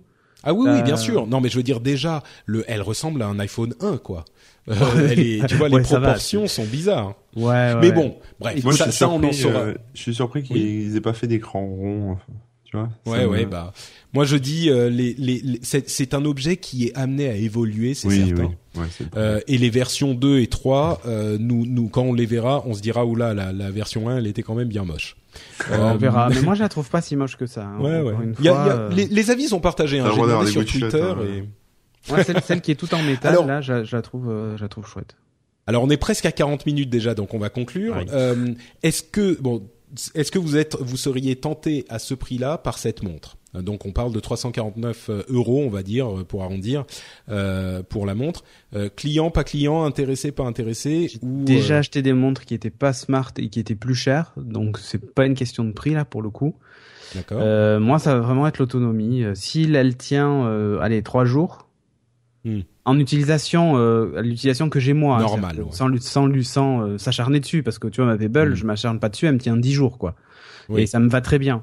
Euh, si elle me, si elle me dure trois jours avec mon usage, euh, oui j'achète. Euh, Un jour, non. Un jour non, c'est juste pas possible. D'accord. Corben? Euh, ouais, Même je deux, hein, pas enfin, possible. Moi, moi, bon, déjà, j'ai pas d'iPhone, mais dans l'éventualité où j'avais un iPhone, euh, je suis pas, je suis pas fan de montres déjà à la base, et là, je vois pas en fait, enfin, ça, ça, me- je vois pas ce que ça m'apporterait Ah, en plus dans. Piloteras ton installation domotique avec, et tu feras le Ouais, mais je peux, je peux le faire aussi avec mon téléphone, tu vois, et j'ai tout le temps le téléphone à la main, donc euh, oui, que j'ai une montre ou un téléphone. euh, et comme Cédric, euh, je partage euh, son avis sur l'autonomie. Moi, c'est vraiment rédhibitoire, quoi. Si ça dure Ouais. une journée, c'est, c'est niet, quoi. Moi, tu vois, les Android Bah, moi, j'avais suis- beaucoup d'espoir, et quand je vois qu'elle tient à peine une journée, voire moins, ben, Ah ouais, ouais. il faut Mhm. oublier quoi. Je suis un petit peu de l'avis de, de Corben. Euh, l'autonomie est effectivement, à vrai dire, même au-delà de l'autonomie, ça, franchement, ça commence à me, à me, à devenir pénible si on a euh, trois ou quatre trucs à devoir charger tout le temps, quoi. Mm. Entre les, les iPads, les L'iPad. iPhones, les consoles portables, Les ordi portables. les ordinateurs, machin. Bon, j'ai pas besoin d'un truc en plus. Euh, je porte plus de montre depuis peut-être 25 ans. Je suis pas certain que celle-là me donne envie d'en reporter une. Maintenant, euh, je suis intrigué, on va dire. Euh, J'aimerais bien en voir une, euh, voir ce que ça donne. Voilà. Et je pense que tout le monde euh, sera curieux sûr. en tout cas. Euh, mais mais j'ai pas été, euh, j'ai pas eu de wow euh, factor là qui m'a convaincu. En même temps, l'iPad euh, au début n'était pas euh, super convaincant non plus quand au, moment de la présentation. Mm. Faudra voir. Moi, je trouve qu'elle a un look, euh, tu disais un look rétro, mais en fait, je trouve que ça fait moderne et rétro à la fois, tu vois. C'est, Hmm. je sais pas comment expliquer. Et j'aime bien, Ouais. en fait. C'est vraiment un style que j'aime bien, donc. euh, Eh ben écoutez, euh, venez nous dire ce que vous en pensez sur les, le, le blog de l'émission. Vous venez sur frenchspin.com et vous nous laissez vos commentaires, en particulier sur cet Apple Watch. Euh, et euh, bien sûr, il y a tout, il y a tout un tas de gens qui vont dire ah euh, Android fait déjà ça depuis longtemps. Mhm. on, on le sait et c'est en partie vrai, en partie pas pas totalement vrai, mais tout de même, euh, c'est c'est une critique tout à fait compréhensible comme toujours avec tout ce que fait Apple. Euh, mais venez nous dire ce que vous en pensez. Je pense que l'iPhone, le- l'Apple Pay, c'est un petit peu plus classique. Hein, c'est dans l'évolution euh, euh, habituelle, annuelle euh, qu'on a chez Apple. Le débat sur l'Apple Watch, je serais curieux de savoir où il va aller. Simplement que vous soyez euh, convaincu ou pas, euh, essayez sur les notes de l'émission de rester un petit peu, de motiver vos explications, euh, vos, vos, vos arguments, et pas simplement dire euh, c'est pourri ou c'est génial, quoi. Parce que c'est- Moi, il y a quand même un truc dont, dont on n'a pas parlé, et Ouais. c'est le seul truc bien que je retiens de toute cette keynote, c'est euh, l'album de YouTube, YouTube euh, qui, est, qui est offert euh, sur iTunes. Ouais, ça, Alors, ça, ils ont pour- dit- ça, c'est pour redonner un peu de cool à Apple, tu vois. Ça fait vraiment ça, je C'est pas faux. Ouais, ouais. Ils offrent euh, jusqu'au 13 octobre le dernier album de, U- de U2. Euh, après, je sais pas s'il va disparaître de nos iPhones et de nos appareils. Non, en fait, il est en exclusivité jusqu'au 13 octobre chez, Apple et et gratuit. il est gratuit. Et Et il le, il le donne en magasin aussi, non C'est pas ça? Ouais, en- voilà. Ouais. Tu vas, tu vas dans ton magasin de disques, tu leur dis que Tim Cook t'a offert un album et Non, ils te dans donneront. Apple Store. Ah, d'accord. bon, c'est sur ces bons mots qu'on va se quitter pour ce débrief de la conférence Apple. Euh, je me demande si ça serait pas intéressant de mettre ce, cette partie euh, uniquement comme épisode d'upload pour le coup, pour les gens qui n'écoutent pas le rendez-vous tech. Euh, Est-ce qu'ils voudraient écouter juste le débrief? Peut-être Eh que je vais ben, faire ça. oui, oui, Comme tu veux. Ce serait une bonne idée. Euh, et donc, on se retrouve dans euh, exactement deux secondes pour euh, la suite de l'émission avec l'IFA. Nous revoilà donc. Merci euh, Patrick, Cédric et Corben. Vous avez été absolument formidables pendant ce petit débrief. Euh, franchement, moi j'ai trouvé ça euh, euh, judicieux, euh, an- bien analysé, euh, etc., etc. For- Finalement, fantastique, c'était pas vraiment. trompé dans nos prévisions, quoi. Non, bah non, pas trop. Je, je, je trouve aussi. Alors. l'IFA, l'autre grande fête de euh, l'information et de l'informatique euh, euh, généraliste, qui s'est tenue donc à Berlin la semaine dernière. Il y a eu énormément d'annonces de Samsung, Motorola, Sony, etc., etc. Mais avant ça, un petit peu de culture, s'il vous plaît. Que veut dire IFA International Funkausstellung Berlin. Bon, c'est la fête de la bière, mais sans la bière et avec des téléphones. C'est ça. Exactement. Euh, et ça veut dire international, euh, la, l'exposition internationale de la radio, à, savoir le, le, le, le, Berlin Radio Show. Donc ça a commencé sur la radio, c'est très très vieux et c'est très respecté. Donc euh, voilà. C'est l'IFA, vous vous endormirez euh, avec, j'allais dire moins bête, mais c'est pas vraiment le cas, avec plus de connaissances. Non mais tout le monde le savait, Patrick. C'était que moi en fait, désolé. Alors j'ai deux deux section dans mon immense document qui est peut-être le document de notes le plus long que j'ai fait de ma vie. Il y, a, il y en avait tellement, j'ai dû faire des sous-sections, tout ça, euh, pour être sûr de rien rater. Il y a peut-être presque 150 lignes, c'est de la folie. J'ai le best-of d'un côté et le reste de l'autre. Euh, Est-ce que vous, vous avez dans le best-of euh, des choses qui vous ont particulièrement plu à cette IFA on, on, me reproche de trop parler, donc euh, je vais vous laisser parler. Allez-y. Hop, voilà. Bravo. Alors. Ah mais c'est peu importe qui, c'est ça? Ah mais oui, mais, ah, mais ah, Excuse-moi, moi j'ai pas bien compris. Je suis Corben, je je, je, suis revenu. Euh. ça, on comprend plus rien. En fait. J'avoue que j'ai rien compris. T'es resté coincé dans la DeLorean en fait. Okay. D'accord, ok. Bon ben Jérôme est de retour, Corben a dû nous quitter. Euh, moi, bah, ouais, Cédric, vas-y. Ouais, moi j'ai j'ai adoré la Motorola Int, euh, cette petite oreillette Bluetooth euh, en forme de cacahuète que tu te glisses dans l'oreille et qui est quasiment invisible. Euh, et justement, ça, enfin, couplé avec les des, des de la reconnaissance vocale. Mais quand je dis reconnaissance vocale, c'est genre tu touches pas ton téléphone et tu dis un mot clé et euh, ça te lance des fonctions et tout ça. Je pense en particulier donc à, au, Moto X euh, et tous ces téléphones Android qui vont être compatibles avec. Je pense que ça peut être quand même quelque chose de, de très costaud et on n'y pense pas souvent. Mais maintenant, je trouve que la reconnaissance vocale est tellement efficace que même pour les gens avec un, un handicap, par exemple, euh, soit euh, soit qui voient pas très bien, soit euh, qui ont peut-être un handicap moteur et tout ça, ça peut quand même être un, un truc sympa et c'est très très très discret. Euh, mm. Alors pour qu'on explique bien ce que c'est, ouais, c'est effectivement une oreillette Bluetooth qui a un petit peu la taille, euh, vous savez, de ces aides auditives qui se glissent au fond de l'oreille. Bah, si vous avez vu le film Her, en fait, ben mm. c'est exactement ça. Euh, ouais. Euh, il a, il a ça dans l'oreille. C'est vraiment, ça dépasse à peine un peu. Alors, c'est pas nouveau, hein, parce que Motorola avait déjà fait la H9 et la, je crois que c'est H5 Mini Blue. Euh, il y a déjà presque 10 ans, qui était vraiment dans le même format, mais qui avait à peine une heure, une heure et demie d'autonomie et qui faisait pas autant de choses. Tu vois, il y avait pas tout cet aspect. Bah là, euh, on est, on est quand même à 3 heures d'autonomie. Euh, il y a un petit boîtier très malin qui peut recharger deux fois. Euh, donc on le glisse dedans, on le ferme, mais ça recharge en même temps. C'est une sorte 10 heures de externe. Donc ça amène à 10 heures, c'est correct. Mais ce qui est vraiment euh, excitant au niveau technologique là-dedans, c'est ce que tu dis effectivement, ah Cédric, c'est le fait que petit à petit, on est en train de construire euh, cette euh, cette intelligence artificielle qui nous accompagne tout le temps et on peut lui parler n'importe quand et ouais. Et alors, ce qui est intéressant, c'est que donc il n'y a, pas de bouton, il y a rien, il y a finalement pas de partie mécanique, et elle détecte automatiquement quand elle est mise dans l'oreille avec un système de contact, tu vois. Donc dès que tu la mets dans l'oreille, elle s'active et tu n'as rien à faire. Et dès que tu l'enlèves, en fait, elle s'éteint. Et je, enfin, je trouve ça génial. Alors sachant que tu, je pense que trois heures d'autonomie en plus, c'est quand même pas mal parce que tu la porteras pas plus de trois heures. Euh, dans ta journée. Ou alors si c'est le cas à ta pause déjeuner tu l'enlèves et tu manges pendant ce temps tu vois. Et ça a le temps de la, de la recharger. Mais euh, moi tu vois même une utilisation à domicile en particulier le soir quand je suis chez moi et que je veux allumer la lumière faire tel truc tel machin alors que j'ai les mains occupées que je suis en train de jouer avec euh, avec mes enfants par exemple ou ce genre de truc tu vois mais je trouve ça assez malin et pour utiliser Sarah donc de façon régulière là je trouve que c'est même c'est presque pour ceux, pour ceux qui savent pas, Sarah, c'est un ensemble de de de, de C'est un petit logiciel qui vous permet de piloter par la voix, bah, soit votre domotique, soit votre ordinateur et tout ça. C'est Jean-Philippe Ancos qui suit d'ailleurs le rendez-vous tech, qui est à l'origine de ce projet et qui est gratuit le projet. Donc foncez, euh, foncez voir, c'est c'est c'est intéressant.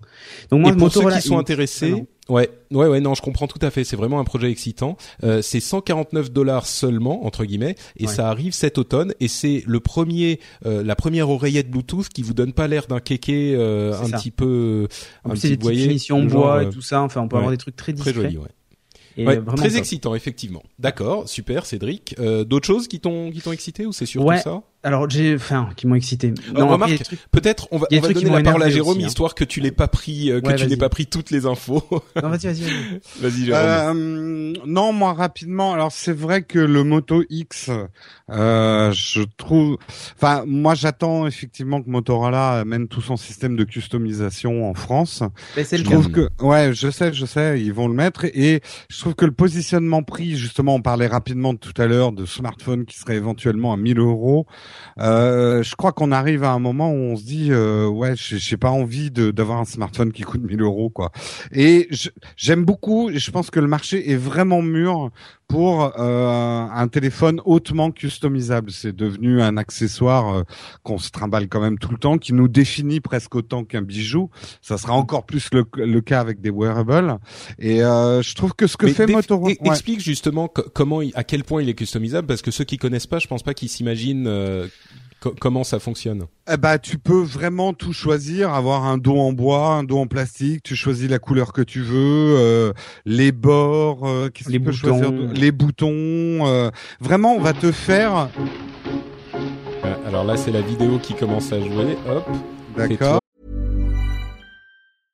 Ready to pop the question? The jewelers at BlueNile.com have got sparkle down to a science with beautiful lab grown diamonds worthy of your most brilliant moments. Their lab grown diamonds are independently graded and guaranteed identical to natural diamonds, and they're ready to ship to your door. Go to BlueNile.com and use promo code LISTEN to get $50 off your purchase of $500 or more. That's code LISTEN at BlueNile.com for $50 off. BlueNile.com code LISTEN. Ryan Reynolds here from Mint Mobile. With the price of just about everything going up during inflation, we thought we'd bring our prices down. So to help us, we brought in a reverse auctioneer, which is apparently a thing. Mint Mobile unlimited premium wireless. Ready to get 30, 30, bit to get 30, bit to get 20, 20, 20, bit to get 20, 20, bit to get 15, 15, 15, 15 just 15 bucks a month. So, Give it a try at mintmobile.com slash switch. $45 upfront for three months plus taxes and fees. Promo rate for new customers for limited time. Unlimited more than 40 gigabytes per month. Slows. Full terms at mintmobile.com. Hop. Euh, C'est The Verge, Hey, la vidéo qui, la the vidéo new de Moto The Verge. X. Hop, je l'arrête. Pardon. The New. Moto X. euh, the New Moto X. Euh, voilà, c'est un peu comme ce que fait Nike avec les chaussures, où tu peux vraiment euh, fabriquer euh, ta chaussure qui sera à toi. On parle beaucoup de ça dans l'industrie. C'est vrai que les imprimantes en 3D et tout ça vont nous permettre d'industrialiser la personnalisation. Tu peux customiser chez Apple. Tu peux inscrire une phrase à l'arrière des produits que tu achètes. Euh, donc, euh, Non, et en plus, en plus, ce Moto X dont tu parles, euh, il est, c'est un super ah, euh, téléphone super Android. Ouais, ouais. Et Voilà, c'est l'un des meilleurs vont. qui soit. Tout le monde Ouais, est- ouais. est- s'accorde à dire qu'il est qu'il est excellent. Euh, et il est pas trop cher. C'était combien? 200, 400, 200, euh, non, là, il est à 400, 449. 500 dollars Ouais, euh, sans sans abonnement. Donc je sais pas combien ça fera en euros, mais euh, ouais, ouais. Ok, non, il est à 449, j'ai vu. Ouais. Moi, Ah bah je voilà, sais que j'attendais un peu les annonces du prochain Nexus, mais le Moto X me fait de l'œil. tu sais quoi, moi je trouve que les Motorola, alors en plus ils ont l'OS mis à jour en suivant, hein, puisqu'ils sont quasiment pur Android. Il y a quelques petits soft Motorola en plus, mais qui sont vraiment top. Euh, justement, toutes les fonctions vocales euh, de que, que tu as impl- implémentées chez Motorola sont top. Et avec l'oreillette, ça prend tout son sens, quoi. Ouais, ouais, non, non, mais très intéressant. Ouais. Et alors, juste un petit mot et après je m'arrêterai là. What the fuck Samsung, quoi. J'ai l'impression Ah que. Samsung, ils ont des ingénieurs qui prennent, je veux la même drogue, quoi. Euh, non, mais j'exagère un peu, mais Samsung me donne l'impression, euh, ils, doivent avoir un espèce de labo recherche et développement, et le, les mecs doivent arriver le, ma- le matin et dire. Putain, si on faisait ça, personne n'y a pensé, quoi. On va mettre un smartphone dans un bol de popcorn, quoi. Enfin, non, j'exagère un peu, mais euh, moi, honnête, enfin bon, les lunettes Oculus Rift avec ton téléphone, Euh, ouais, enfin moi j'ai pas envie que ma mère m'appelle alors que je suis en train de jouer sur un jeu vidéo, de la voir apparaître dans mon. Enfin, je... est-ce que ça va désactiver le téléphone? Oui, je m'en doute, mais du coup j'ai plus de téléphone. Euh, bon, je trouve c'est un joli. Bon, je sais pas, t'es un- t'es- t'es un petit peu dur méchant, quand même je suis parce que méchant. C'est un joli c'est quand même- of- Ouais, vas-y, pardon. C'est, le truc, c'est que ce dont il parle, c'est ce fameux, euh, cette fameuse association entre Samsung et euh, Oculus, où euh, on utilise une sorte de monture qu'on, qu'on place sur son, sur so- sa tête, et on glisse ensuite dans une fente euh, Sur Note 4. l'appareil, le, le, le Galaxy Note 4. Et comme le Galaxy Note, c'est déjà un ordinateur avec un écran en, en surtout, bonne le résolution, Oculus Rift utilise des écrans de Galaxy Note Ah oui, 3. en hein. c'est ça. Donc c'est complètement euh, Euh, cohérent. Je, je terminais Et- ma phrase en fait. Ouais. C'est un très beau proof of concept, hein, je dis pas. Mais Hmm. Euh, je, je vois pas bien. En, en plus, mettons-nous en situation réelle. Tu rentres d'une journée de boulot, ton smartphone, généralement, la batterie est basse. Euh, T'as envie de jouer aux jeux vidéo. Merde, faut d'abord que je recharge mon smartphone. Bon, peut-être que euh, ça sera une, une version pas chère de, pour, pour avoir des Oculus Rift, mais je pense, oui. je j'y ai plus. Et encore, parce que les Oculus Rift, les versions finales, euh, visiblement coûteraient moins de 400 dollars. Ouais. C'est Euh, pour ça. ouais.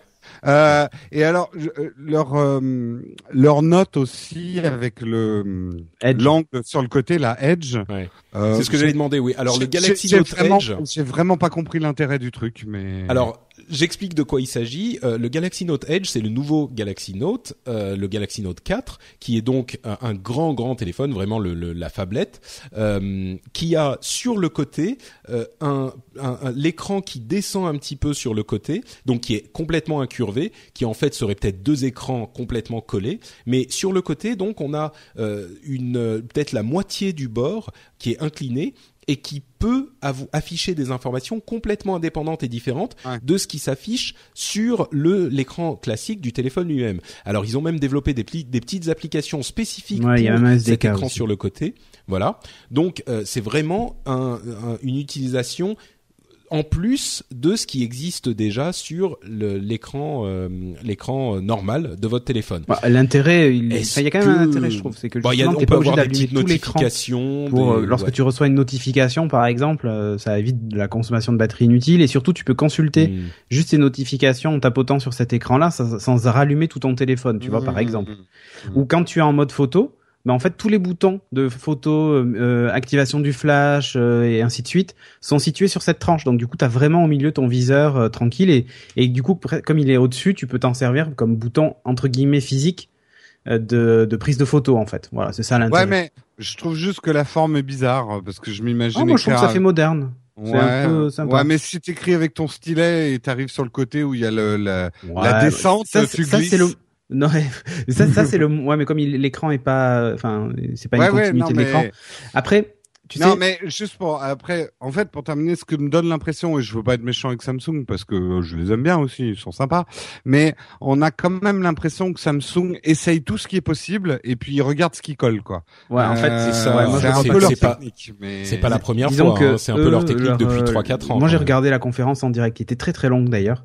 Mm. Et euh, franchement, c'est scripté, c'est mal joué, c'est c'est énervant. Mais Ah bah, je l'ai regardé Samsung, et c'est déjà pas compliqué. Je pense que toutes les deux phrases, il répétait innovate ou innovation ou euh, innovate ou innovation. Et c'était tout le temps ça, tout le temps.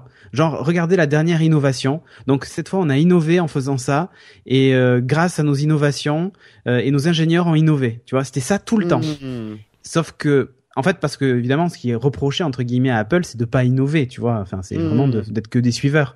Et du coup, Samsung là se place en entre guillemets leader de l'innovation, puisque bah ils vont taper dans des trucs que les autres ne font pas. Mais ça veut pas dire que c'est des trucs qui vont marcher, hein. Parce que moi, je te donne un exemple tout bête, la Gear S, leur montre qu'ils ont annoncé Oui. là, Mhm. avec une carte SIM intégrée et tout ça, personne. Et là, je mets ma main à couper. Ou alors ils doivent être deux, mais c'est c'est négligeable sur la quantité. Personne ne va téléphoner avec sa montre. C'est pas possible, quoi. non. Non, Bah, si, mais la- le truc, Gadget. Ouais, non, mais, le, le- et la même carte si demain- SIM, c'est pas même si forcément. demain- attends, même attends, si Apple vrai. nous annonce qu'on peut téléphoner avec la montre, mais jamais je le ferai moi, tu vois. Non, mais c'est-à-dire que si tu as un- une oreillette justement connectée, ça veut dire que t'as Non pas mais besoin d'accord, mais là il y a un micro Si et tout tu- machin, et ils ont fait la Non, démo. d'accord, mais et si tu non, mais ça, je suis d'accord, personne va va le faire. Personne Mais ça. ça peut aussi être pour les données. Tu vois, oui, oui, mais de regarde déjà avec. La montre. À mon moto. avis, le problème. Mais le- regarde le- les le montres, elles ont à plus, peine euh, 12 heures d'autonomie, les non, mais Android je suis Wear. d'accord. Je suis d'accord, je suis d'accord. Et Non, non, celle-là, mais moi je suis pas. avec une c'est- carte C'est SIM ce que dedans. je disais. C'est ce que je disais euh, sur la, la- les annonces d'Apple. Moi, j'ai envie que qu'ils nous donnent une raison d'avoir envie d'un objet euh, Ah, de moi, technologie portée. dit, Là, hein. il y en a Si- pas. S'il n'y a pas au Mais- minimum entre 3 et 5 jours d'autonomie sur la montre d'Apple, c'est Ouais, c'est- pour mais, moi c'est mais rédhibitoire. pour revenir pour le revenir à la Gear S, même un, un encore plus gros problème, c'est que euh, cette montre est énorme. J'avais l'impression de Oui, voir, est- c'est un écran 2 pouces, donc imaginez, c'est euh, la moitié d'un euh, presque la moitié d'un écran euh, de téléphone classique. Mm. Euh, C'est énorme, énorme. Et j'avais l'impression de voir, vous savez, ces, ces images euh, très très comiques où euh, des gens mettent leur téléphone sur leur montre, euh, sur leur poignet avec un élastique et où ils Comme disent Jérôme ah, fait, quoi. ça y Eh est, bah, j'ai Comme j'ai la- fait moi ce matin. Exactement, comme t'as fait ce matin, c'était d'une originalité folle.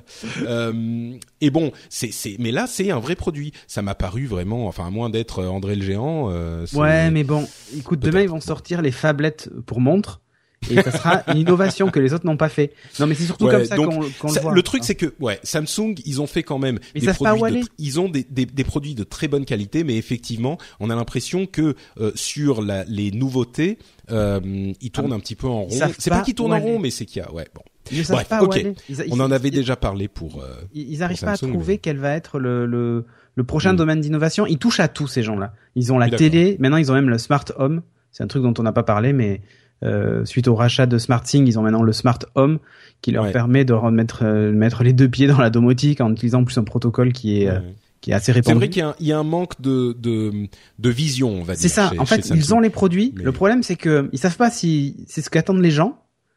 et ils, Ouais, mais ont- il, lance, il lance et il regarde ce qui colle. Ben voilà, mais Ouais. et, et Mm. du coup, t'as as, l'impression qu'il y en a dans tous les sens et que tu sais pas si le truc va être pérenne ou pas. Euh, Mm. Le Galaxy Note 3, il a quel âge maintenant? Il doit avoir 8 mois peut-être? Il y a déjà un Note 4 qui est là. Il y a, Ouais. il y a même le Note 4 Edge. Euh, Enfin, pour moi, il y, a un, il y a un gros problème, c'est que déjà le rythme des sorties est tellement soutenu que c'est trop compliqué. Ah bah et, ça, euh, la- le, le, oui, bon. Non mais, Non, mais je suis d'accord, je suis et, d'accord. et- et j'ai- ça donne l'impression de gens qui tapent dans tous les sens en espérant toucher quoi.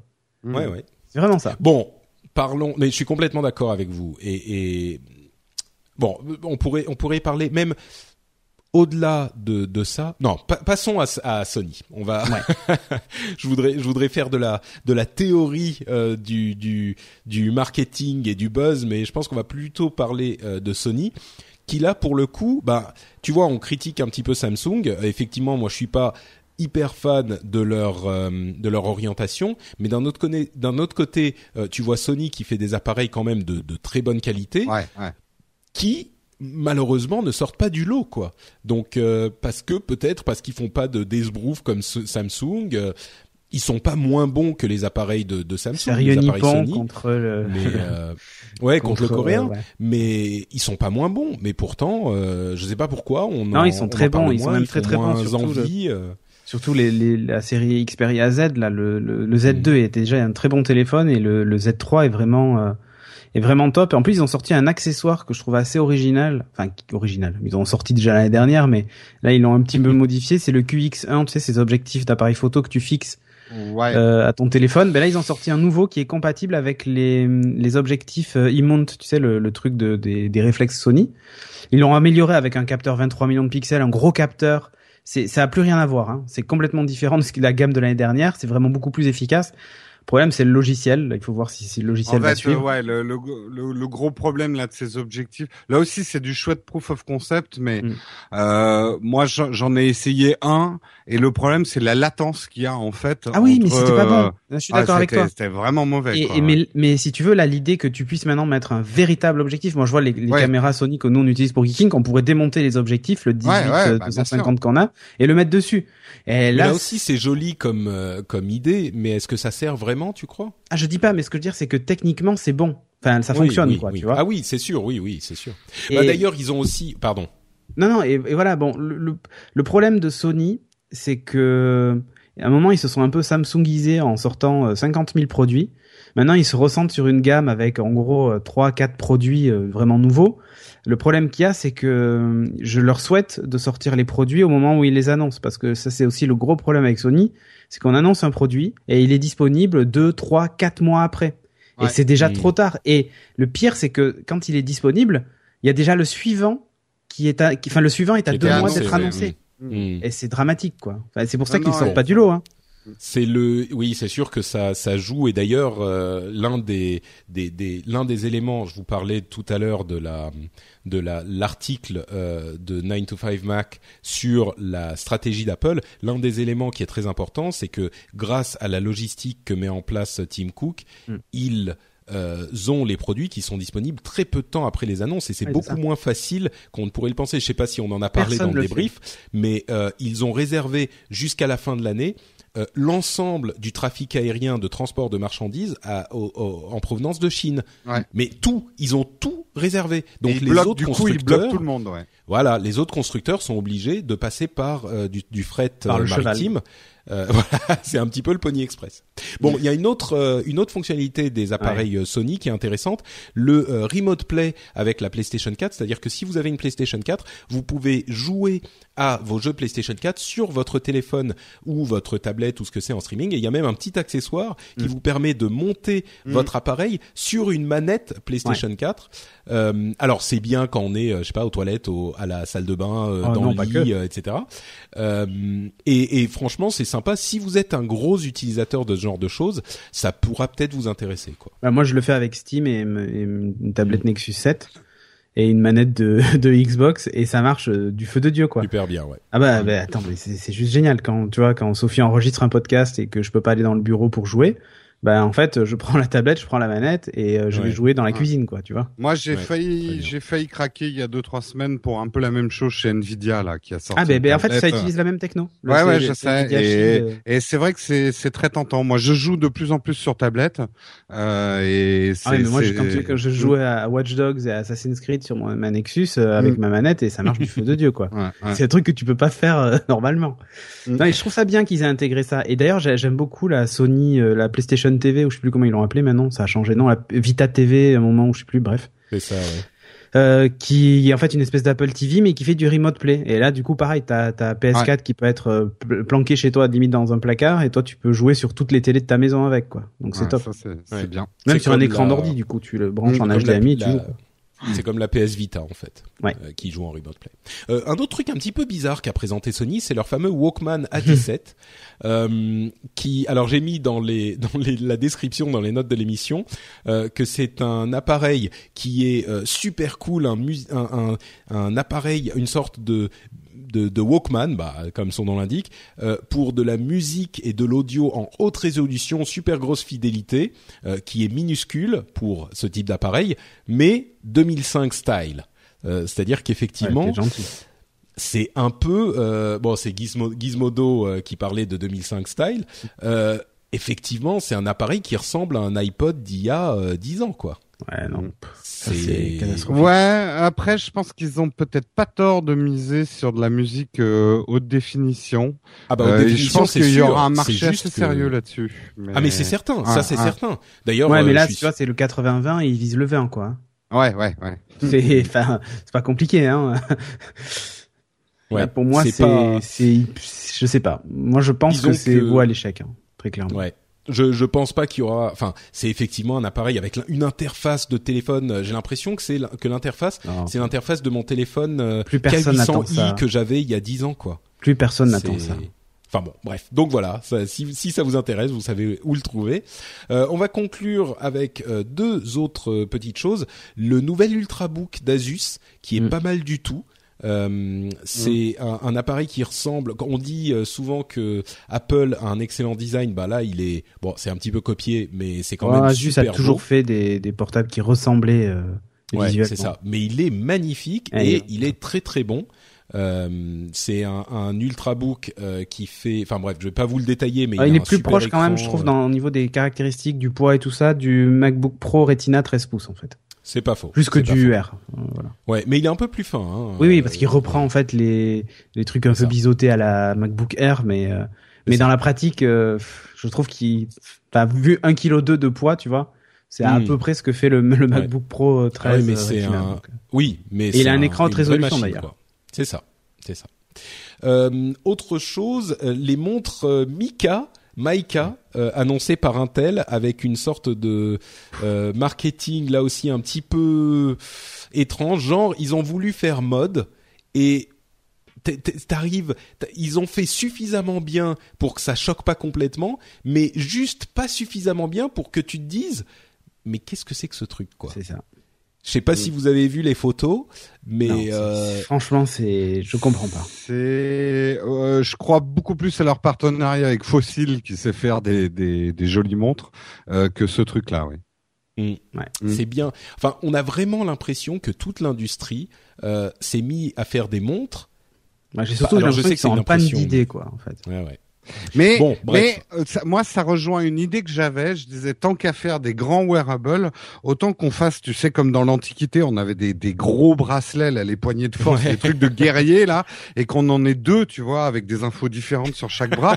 Il y a peut-être une mode à relancer un peu euh, euh, par Tu le sais, pouvoir t'as pas besoin- ancestral, quoi.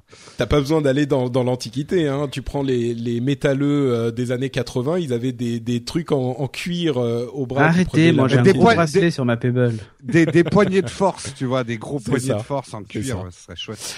Bon, autre chose qui vous a intéressé, les smartwatches et smartbands euh, justement de Sony, les trucs de, moto- de, de, de Microsoft avec des Lumia euh, 830 euh, avec euh, des, des appareils à, à des prix abordables qui ont des, des Il y a un truc qui m'a saoulé, par contre. caméras, des, des appareils photo à 10 mégapixels, non? Ouais, non, mais moi, ce qui- le truc le plus casse-pied, et pareil pour Samsung, hein, c'est le coup du selfie phone, quoi. Non, faut arrêter, quoi. Selfie, c'est bon, c'était saut 2014. Mais tu, tu sais que Alors, tu parles 2015. du- ça, ça, ça cartonne au- en Asie. Hein. Les selfie phones, ça se vend comme des petits pains. Mais eh, j'ai une tête C'est c'est le. Lumia 730. Mais non, mais il n'y a pas que toi dans le monde. Ah, mais D'accord, mais je suis. je- Bon, c'est vrai, tu me Ah non, pardon, c'est le peut-être 735, je dis une bêtise, 735. Mais C'est un appareil pour ceux qui pour ceux qui savent pas qui a en fait une, un appareil photo 5 mégapixels devant avec un grand angle. Donc c'est vraiment le selfie phone quoi. Et il y a pas voilà. que qui l'ont Et présenté, Samsung mais- a lancé quand même le panneau selfie Hmm. avec ses, ses téléphones, c'est-à-dire que tu prends, tu te mets en face et tu tu orientes légèrement vers la gauche et vers la droite le téléphone et ça fait un, pa- un panorama. Et du coup, il y a tout le monde sur la photo. C'est vraiment génial. Bon, euh, Asus avec un EEE Book sous Windows 8.1 à 199 euros. Ça peut être intéressant, sans doute pas l'appareil le, plus puissant de la terre, mais quand même. Et Toshiba qui sort la euh, tablette encore mini, qui a Windows 8.1 aussi, pour 119 euros, euh, 119 dollars. Euh, c'est un- Ça, c'est une c'est 7 pouces, mais intéressant. 119 dollars pour une Ah tablette sous Windows 8.1. Hmm, hmm, hmm, Pas mal, quand même. pas mal. Bon, il y a encore d'autres choses, euh, mais rien de vraiment euh, super notable, on va dire.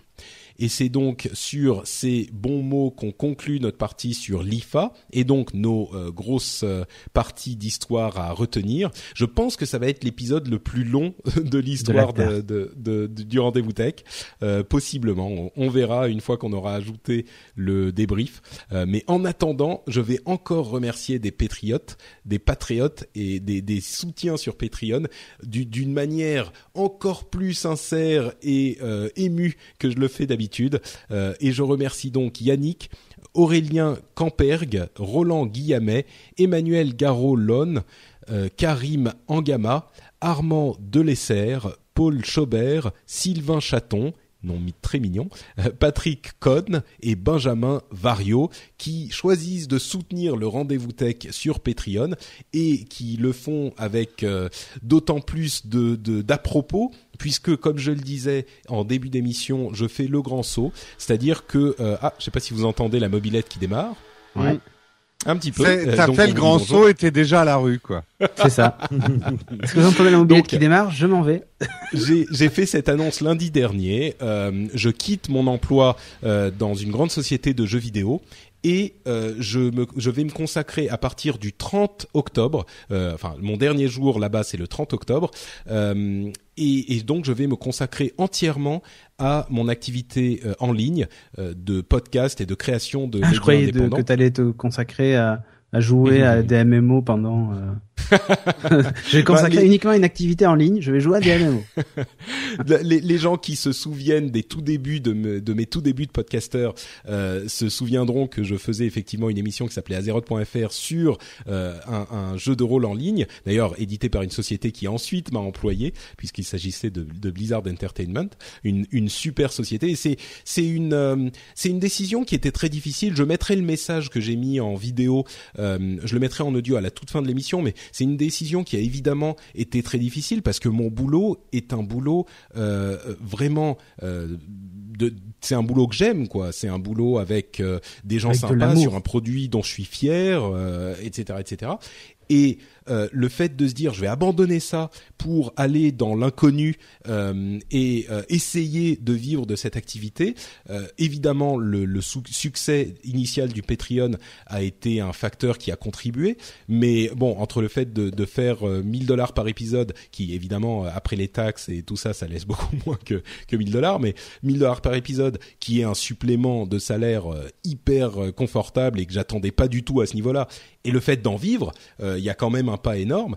Et donc j'avais mis le premier palier à 1500 dollars et je l'avais intitulé Patrick peut manger euh, des pâtes. J'ai fait d'ailleurs une vidéo sur Vine pour célébrer le fait que j'ai atteint déjà ce palier de 1500, une très belle vidéo où je mange des pâtes justement sur Vine. Euh, et l'expérience de cette annonce a été incroyable parce que les gens sur Twitter, Google+, Facebook, tout ça se sont ralliés à la cause mais très très vite et euh, comme quand j'avais lancé le Patreon au tout début en mars de l'année dernière, euh, très vite on a atteint un palier que je n'attendais pas du tout quoi. C'est-à-dire que j'espérais d'ici à ce que je quitte la hum, ma société le 30 novembre euh, à obtenir ce premier palier euh, de 1500 dollars par épisode et en fait on l'a atteint en une semaine. Je te l'avais dit, je Patrick. suis- J'étais mais- confiant en moi, tu vois. je, oui, non, non, mais toi aussi. euh, ma, ma femme aussi. Ma femme me disait en fait, euh, parce qu'elle elle a été un, un énorme soutien pour toute cette histoire. Elle est derrière moi à fond. Elle me soutient. Elle me dit d'y aller, de vivre, d'essayer de vivre de ma passion, euh, qui me motive en fait depuis huit ans que je fais des podcasts. Mais mais et, elle me disait, mais franchement, les gens qui t'écoutent euh, régulièrement, qui qui qui t'écoutent depuis des années, qui aiment ton émission, qui te font confiance, qui en retirent quelque chose, s'ils vont pas donner quelques dollars, euh, c'est c'est enfin c'est c'est c'est on comprend pas quoi. Et évidemment, on s'attend pas à ce que tout le monde donne, hein, c'est pas la question, c'est même pas le, le but, c'est pas comme ça que ça fonctionne. Mais en fait, ça a été euh, comme ça que ça s'est passé. Moi, je je pensais pas que ça serait à ce point-là. Donc, on va en parler plus tard, donc à la fin de l'émission aussi. Euh, on a euh, le, le, on se dirige maintenant vers l'autre palier que j'attendais pour bien plus tard, qui est un palier qui que j'ai appelé financement stabilisé à, à 2000 dollars par épisode, euh, qui est quand même, ça commence à devenir une somme. Et, et, donc on est à peu près. Ce qui m'a hyper euh, satisfait, hyper donné confiance en fait, c'est au-delà du fait que les gens se soient ralliés à la cause en quelque sorte, se soient euh, dit que effectivement ils voulaient bien donner quelques dollars euh, pour euh, pour ce produit qu'ils aiment, alors qu'il est disponible gratuitement. C'est un truc qui est, enfin, j'en parlais Ouais, un tout petit peu, mais c'est un truc qui qui transforme complètement l'idée qu'on se fait d'internet. Euh, pour pour pour le monde entier, Internet, c'est c'est la pub et c'est impossible que les gens payent. Et là, je propose Ah un non, c'est produit Jennifer qui Lawrence, est travaillé. Euh, oui, mais c'est c'est un produit qui est travaillé et, et qui demande une- un travail sur la longueur. Et effectivement, euh, les gens se mettent à, le- à donner de l'argent pour le soutenir alors qu'il est disponible gratuitement. C'est c'est enfin Ouais, c'est vraiment un mouvement assez incroyable. Patrick, Et, si euh, on peut amener un je veux regard, ouais, vas-y, termine. On, en discutera entre nous plus tard, mais je veux juste dire un dernier truc qui me donne hyper confiance sur ça, c'est que on reste à une moyenne de, de soutien euh, par épisode qui est hyper raisonnable. C'est-à-dire qu'on est à peu près à 3 dollars par épisode. Alors il y a des gens qui donnent moins, il y a des gens qui donnent plus, mais on est à peu près en moyenne à 3 dollars par épisode, ce qui veut dire que les gens a priori donnent une somme qu'ils pensent raisonnable et qu'ils pensent pouvoir tenir sur la durée. Moi, je préfère largement quelqu'un qui donne 3 dollars sur la durée pour me soutenir parce que maintenant bah j'en ai besoin pour manger à quelqu'un qui va donner 20 dollars pendant 6 mois et va s'arrêter. quelqu'un qui donne un million de dollars. bah, euh, je suis même pas sûr que. enfin, ça- appelez-moi, appelez-moi, on en discute. Euh, mais donc voilà, c'est c'est une expérience pendant cette, toute cette semaine qui a été euh, franchement incroyable, euh, qui a été vraiment riche en émotions. Euh, le, le soutien que j'ai reçu et les, les remerciements de, de sur les réseaux sociaux, tous les messages de soutien et de, de les, les, messages d'appréciation et la gentillesse des, des gens, même les gens qui donnent pas, c'est franchement quelque chose que, enfin, on s'attend à avoir quelques messages gentils et puis quelques messages euh, moins gentils, etc. Là, il y avait mais des centaines de messages de soutien et de de de- et de c'était incroyable. J'ai vécu une semaine incroyable. Il y avait aussi Euh, des milliers de messages de gens qui voulaient la peau de Patrick, mais bon, ça il dit pas, tu vois, il n'ose pas le dire. Non, mais justement, il y en a pas eu. Le, le commentaire que j'ai eu qui était pas euh, hyper positif, c'était quelqu'un qui est venu sur le, le blog, euh, que je devrais peut-être donner son nom d'ailleurs, euh, qui est venu Oui, sur oui, le blog et qui est venu qui est venu faire un commentaire hyper constructif, écrit, réfléchi, argumenté sur pourquoi euh, il était pas fan de l'émission. Et, moi, je dis des commentaires comme ça, mais autant que vous voulez, quoi. C'était un truc euh, à l'opposé euh, du troll. Donc, euh, bref, c'était un truc, euh, que, une expérience vraiment que j'ai vécue pendant cette, cette semaine incroyable. J'espère que l'expérience va continuer parce que euh, effectivement, c'est une super bonne base dont dont je suis hyper content. Euh, mais bon, il faut faut. euh, J'espère que ça va al- aller même encore plus loin pour que ça ça me permette euh, de de stabiliser les choses. Si vous écoutez l'émission, que vous l'appréciez, je dis pas il faut que vous donniez, sinon vous êtes méchant. Je dis simplement euh, considérez la chose, pensez-y. euh, Est-ce que vous, vous, seriez prêt à donner quelques dollars pour soutenir l'émission Si la réponse est non, bah c'est pas grave. L'émission sera disponible pour vous quoi qu'il arrive, gratuitement et pour toujours. Et si vous vous dites bah oui, peut-être que effectivement je voudrais donner euh, un dollar, deux dollars, trois dollars, cinq dollars, ce que c'est euh, pour soutenir cette émission maintenant que Patrick vit de son activité sur Internet, euh, et ben vous savez où aller, c'est sur euh, patreon.com/slash rdvtech ou lrdv.fr. Je vais finir, je finis ce, ce long laïus, on va se relancer dans dans euh, les news tech. Euh, je fais effectivement un petit peu plus long que d'habitude sur tous ces sujets parce que c'est un moment qui est hyper important pour moi, comme vous en, vous vous en doutez. Euh, on reviendra à des à un peu moins d'émotions dans les émissions à venir, euh, mais je remercie évidemment tous ceux qui ont décidé de donner, si nombreux, et tous ceux qui vont encore décider de donner après avoir entendu ce message, parce qu'il y en a beaucoup évidemment qui me suivent pas sur Twitter, Facebook et Google euh, qui entendront cette nouvelle euh, juste aujourd'hui.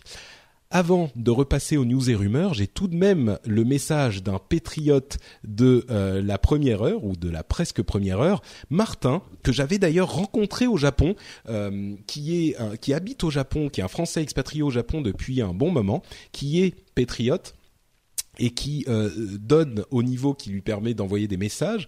D'ailleurs, je me demande, ah, une autre chose qui s'est, j'en parlerai plus tard. Bref, euh, il va peut-être falloir que je fasse une refonte de des récompenses parce que je me rends compte que très peu de gens donnent pour avoir droit aux récompenses. En fait, les gens donnent pour te soutenir. Donc, je me demande s'il va pas falloir que je repense la chose avec des systèmes de, priorité plutôt que d'accès spécifique ou on verra. Ça, c'est pas pour tout de suite. Mais donc, Martin qui sort un livre d'illustration de euh, personnes qui ont habité au Japon et qui euh, ont des réflexions sur les euh, choses intéressantes qui se passent au, Japon quand on est étranger. Euh, plein d'illustrateurs différents. Et je vais vous laisser écouter son message directement, ça sera plus simple. Le message donc de Martin. Bonjour à tous les auditeurs du Rendez-vous Tech. Je me présente Martin Fesneau, illustrateur installé depuis 12 ans au Japon. Aujourd'hui, je ne vais pas vous parler de mon travail, peut-être une prochaine fois, mais d'un livre auquel j'ai participé et qui sort le 11 septembre. Il s'agit de Kokekoko, c'est-à-dire Cocorico en japonais. Alors pourquoi Cocorico, me direz-vous? Eh bien parce que ce livre de 320 pages rassemble les dessins et BD de 16 auteurs français ayant voyagé ou habité au Japon, ou y habitant encore, comme moi. 16 auteurs, donc 16 visions, 16 styles super variés, avec des anecdotes truculentes et des fictions non moins passionnantes sur le Japon. Pour vous faire une idée, vous pouvez en feuilleter des extraits sur le site de l'éditeur Isseki Nicho à l'adresse www.issekinicho.fr. I-S-S-E K-I-N-I-C-H-O. Je mettrai le lien dans les .fr. Pour info, Isseki Nicho signifie d'une pierre deux coups. Je rappelle que ce livre sort le 11 septembre et qu'il peut être commandé sur les sites d'Amazon, la Fnac, Décitre et Cultura. 25,50€ pour 320 pages de bonheur nippon. C'est presque un cadeau. Quant à moi, vous pouvez me suivre sur Twitter, at Baron Marutan. B-A-R-O-N M-A-R-U-T-A-N. Merci pour votre attention et bonne lecture. Merci à Martin. Généralement, je mets les messages en toute fin d'émission. Là, je l'ai mis, je l'ai trouvé euh, exceptionnellement. Je le mets ici. Martin m'avait très gentiment euh, offert une crêpe euh, au Japon quand c'était quand on était là-bas pour ma, ma, lune de miel. Donc voilà, merci à Martin. Kokekoko, qui veut dire donc cocorico comme il le disait. C'est un un livre. Je l'ai feuilleté justement sur le site de l'éditeur. Il y a des trucs plutôt sympas. Je sais qu'il y a beaucoup de nipponophiles en France. Peut-être que ça vous intéressera. Comme je le disais, les notes seront, enfin l'adresse euh, du site sera dans les notes de l'émission. Bon, après cette longue pause, on passe aux news et rumeurs euh, de, l'émission, avec notamment, euh, on, commence, on va pas commencer par la, première note que j'avais mis, on va commencer par Daimler qui achète Ride Scout et MyTaxi. En fait, c'est Daimler, la grosse société de, le gros fabricant de voitures, qui euh, rachètent des, petites sociétés, des petites startups de euh, partage de voitures, un petit peu comme euh, Uber, ce genre de choses, mais beaucoup plus petites. vous en pensez quoi de ça, Daimler? Qu'est-ce qu'ils viennent foutre à, racheter des des, des, des, des startups pour partager sa voiture? Écoute, je sais pas. c'est c'est mystérieux quand même. C'est mystérieux. Je sais pas si c'est mystérieux, mais peut-être qu'ils ont un projet, tu vois, un peu comme les les espèces de Vélib, machin et tout ça, tu vois. Mm. Euh, il y a peut-être un projet, mais ils veulent se baser plutôt sur une, initiative entre guillemets citoyenne, tu vois, où c'est vraiment les gens qui achètent un véhicule pour euh, le partager et, le véhicule sera peut-être euh, prêt, équipé pour ce genre de pratique, ou pour que par exemple des imagine, hein, je sais pas moi, euh, ta résidence décide d'acheter euh, une entre guillemets une flotte de véhicules que vous vous partagez, tu vois. J'en sais rien, mais c'est peut-être une nouvelle façon de. Pour moi, la voiture a tellement changé en quelques années là, et la façon de consommer la voiture a tellement changé. Je le vois avec le covoiturage, Blablacar et tout ça. Même moi, je suis un gros adepte de Blablacar. Euh, je me dis que enfin en plus avec la voiture électrique les problèmes de de d'essence de pollution et tout ça je pense que il prépare peut-être le futur. Et le futur c'est peut-être de ne plus posséder une voiture mais euh, d'en louer une euh, à l'utilisation ou de l'acheter en commun avec des gens tu vois ou j'en sais rien de se la prêter. Effectivement, c'est intéressant qu'ils explorent ce genre de choses. alors que on pourrait dire ça n'a rien à voir avec. Euh, ouais, c'est une tendance lourde de la consommation et euh, il n'y a pas que le secteur de la voiture. Je peux vous dire qu'il y a beaucoup de secteurs. Aujourd'hui, pour le consommateur, l'expérience prime sur la possession et c'est une tendance qui va devenir de plus en plus lourde, que ça soit dans le bricolage, dans tout un tas de choses. Euh, on va on, voilà, on a besoin de certaines choses à certains moments pour faire certaines choses, mais on est de moins en moins attaché à la possession de quelque la, chose. La voiture a un sacré historique, hein.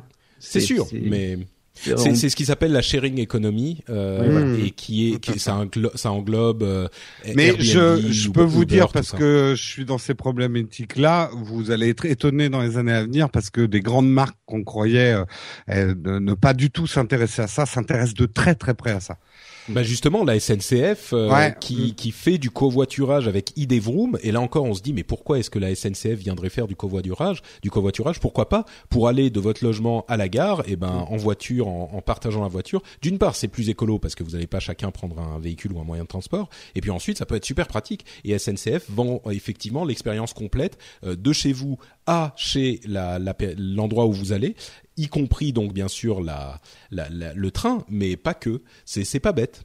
Euh, mm. C'est pas bête, je trouve. Mm. C'est bien qu'il s'y intéresse. Euh, un truc qui va intéresser beaucoup, j'en suis sûr, Cédric, c'est le fameux robot euh, vendu par SoftBank. Euh, comment il s'appelle déjà ce robot? Coûte 2000 dollars quand même. Non, attends. c'est pas Asimo, non. Non, non, c'est pas Asimo, non. Non, mais il a un nom, il a un nom comme ça. je me, c'est c'est Pepper. Ah non, Pepper, oui, d'accord. Oui, oui, oui, Pepper. Oui, oui. Euh, c'est c'est un petit robot qui, qui ressemble un petit peu effectivement à Simo, qui coûte quand même 2000 dollars. La manière dont ils le décrivent, c'est euh, un truc pour le fun, euh, la joie, avoir une sorte de compagnon. C'est comme un, c'est comme un, un, un, animal de compagnie plus que plus qu'un robot euh, utile, comme on y pense souvent. Alors franchement, à le regarder comme ça, il fait pas grand chose, mais il est déjà assez mobile, relativement impressionnant, oui, un peu volumineux. En fait, c'est SoftBank et Aldebaran Robotics. Enfin, j'allais dire Cocorico, mais ils sont plus une société euh, française puisqu'ils ont été rachetés par euh, justement par SoftBank. Mm. Euh, les papas de Nao et Romeo. Et On connaît déjà en France, effectivement, ils ont commencé en France. Exactement. Bah, j'ai été, j'ai visité leurs locaux euh, euh, Mm. en France et j'ai joué avec un Nao pendant un moment et j'ai participé même au choix de la voix de Nao, tu vois. Donc, euh, mais euh, oui, et c'est vrai que je, c'est intéressant et en même temps, moi, ce qui m'intéresse surtout dans cette opération, c'est le prix, hein, euh, plus que finalement le robot en lui-même, parce qu'il est sympa, mais je sais pas si avoir un robot humanoïde aujourd'hui a vraiment du sens. Sauf Mais, euh, qu'humanoïde, il a quand même euh, des pieds d'aspirateur. Hein. Il est. Ouais, enfin, il a des roues, quoi, Ouais, il a des roues. oui, voilà, mais ouais, il a mais c'est pas des qu'il a des pieds, tu vois. C'est un so- un socle en bas. C'est Oui, un oui, demi voilà. robot oh, humanoïde, quoi. Ouais, voilà. Il a une tablette euh, devant lui pour euh, t'afficher des infos, que tu puisses le programmer et tout ça.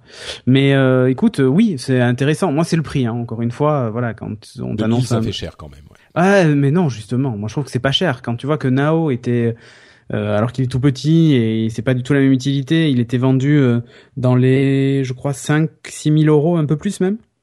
Et Roméo, euh, qui donc est son grand frère, en- qui fait 1m10, euh, qui lui était plutôt aux alentours de 10 000 euros, ben je trouve que c'est pas mal 2000 euros. tu relativises. C'est vrai, c'est vrai. C'est vrai. Les bon, on a parlé de l'Oculus Rift qui serait vendu Ouais, à moins ouais. de 400 dollars pour la version finale. Euh, quand on parle du futur avec les robots, il y a un autre truc dont on peut parler, c'est le Project Wing de Google. On Ah, parlait il y a quelques semaines, et là euh, Cédric euh, devient fou. On parlait il y a quelques semaines de Amazon qui serait en train de tester la livraison par drone, euh, qui était un projet un petit peu fou. On se disait ah ouais c'est marrant, ça pourrait Oui, être des sympa, drones mais bon, franchement là, voilà. Euh, et on se rend compte que Google, dans le cadre de ces euh, de ces moonshot projects, ces projets un peu fous, euh, est en train d'étudier la chose et a déjà des prototypes fonctionnels euh, depuis un certain temps. Là, ils l'ont ils l'ont révélé. Euh, et c'est donc le Project Wing, qui sont des grands drones, euh, qui sont en fait des, des ailes volantes, hein. tout petits, des ailes Ouais. volantes, qui démarrent à la verticale et puis qui se mettent à l'horizontale et qui livrent l'appareil avec un grappin qui descend euh, Ouais, un filin il qui se pose descend jamais, en à fait. voilà qui descend à plusieurs euh, mètres vraiment qui reste assez haut et il descend le produit Euh, et en fait j'ai appelé Cédric euh, pour autre chose à un moment, à- quand après qu'il ait annoncé on en parlait Mm. et notre réflexion c'était Google est vraiment en train d'inventer le futur C'est ça. c'est incroyable On dit, Donc, évidemment, euh, ça ouais, sera peut-être pas euh, le truc qu'on va voir arriver tout de suite, mais ils ont vraiment là, euh, là pour le coup, le Innovate de Samsung fait pas le figure à côté. euh, et ce qui est intéressant, c'est qu'en plus ils ont ils ont pris le, le parti pris de créer carrément des ailes volantes qui ont beaucoup plus de portée, elles peuvent planer sur des beaucoup plus longues distances. Et, euh, et, et c'est vraiment c'est très intéressant. Et le c'est vrai que tu vois, on se disait ouais le drone se pose, tu le prends, tu dois appuyer sur un bouton pour le faire repartir. C'est pour Amazon, il y a plein de questions tech pratiques qui se posaient. Bah là en fait il y en a pas tant que ça puisque le truc se met en vol stationnaire, il descend ça et puis hop il repart. euh, Mais a Bah, la question priori, qui se pose c'est les régulations Bien euh, sûr, bien sûr. ouais. Et c'est fait, c'est fait surtout, là, a priori, de la façon dont c'est présenté, c'est pour les endroits un peu inaccessibles euh, Ouais, bien sûr. ou mal desservis, tu vois. C'est pas, c'est pas fait pour livrer en plein, en plein Paris, quoi.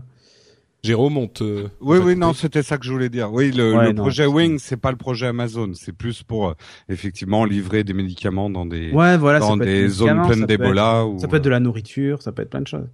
Ouais. Ah, mais voilà, Euh, pour l'aide humanitaire, c'est top, hein. c'est vrai Euh, non non ça peut Bah, tu peux envoyer une flotte de petits drones comme ça, euh, qui va je à sais des pas endroits- combien villages de- reculés.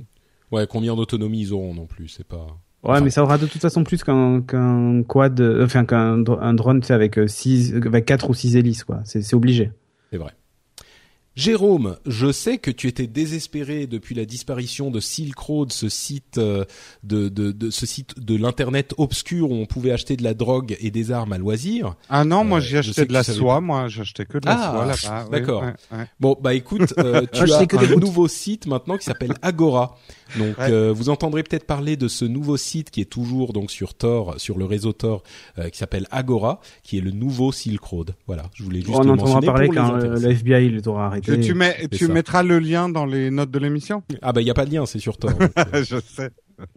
Euh, la console Ouya ou le fabricant de la console Ouya qui, qui est, vous savez, cette petite euh, console basée sur Android qui était très bon marché, au- à laquelle tout le monde croyait quand elle s'est lancée sur Kickstarter il y a, euh, je sais pas, un an et demi, deux ans peut-être. et hum, et c'était, ça me faisait un petit peu rigoler parce que enfin moi mon analyse c'était que euh, les gens s'excitaient pour ce genre de choses parce que la mobilité était à la mode, etc. Et qu'on se disait ah voilà, on n'a plus besoin d'une console super chère, il nous suffit d'avoir une petite console sous Android et on peut avoir les jeux et tous les gamers vont être très satisfaits de ce genre de choses. Euh, évidemment moi ça me faisait bien marrer parce que je me suis, je me disais le jour où les vraies consoles vont revenir, plus personne n'entendra parler de euh, ces, ces, fausses consoles euh, euh, sous Android. et effectivement, ils sont en discussion visiblement pour se revendre à des entreprises chinoises, ce qui veut dire que, que bon, ils ont raté leur coup quoi. c'est c'est c'est malheureux pour eux, hein, bien sûr. Je suis pas en train de dire. Moi, que le, moi l'intérêt que j'y voyais, le voyais à venir quoi, arriver. L'intérêt que que j'y voyais, moi, c'était surtout le fait quand tu avais une box pour regarder, pour utiliser Plex sur ta télé, pas trop cher puisqu'elle était à 99 dollars si mes souvenirs sont bons. Hmm. Donc euh, ça. faisait pas trop cher pour une espèce de Google TV, ça faisait le prix d'une Apple TV, mais tu faisais beaucoup plus de trucs, tu vois. Donc. Euh. C'est vrai.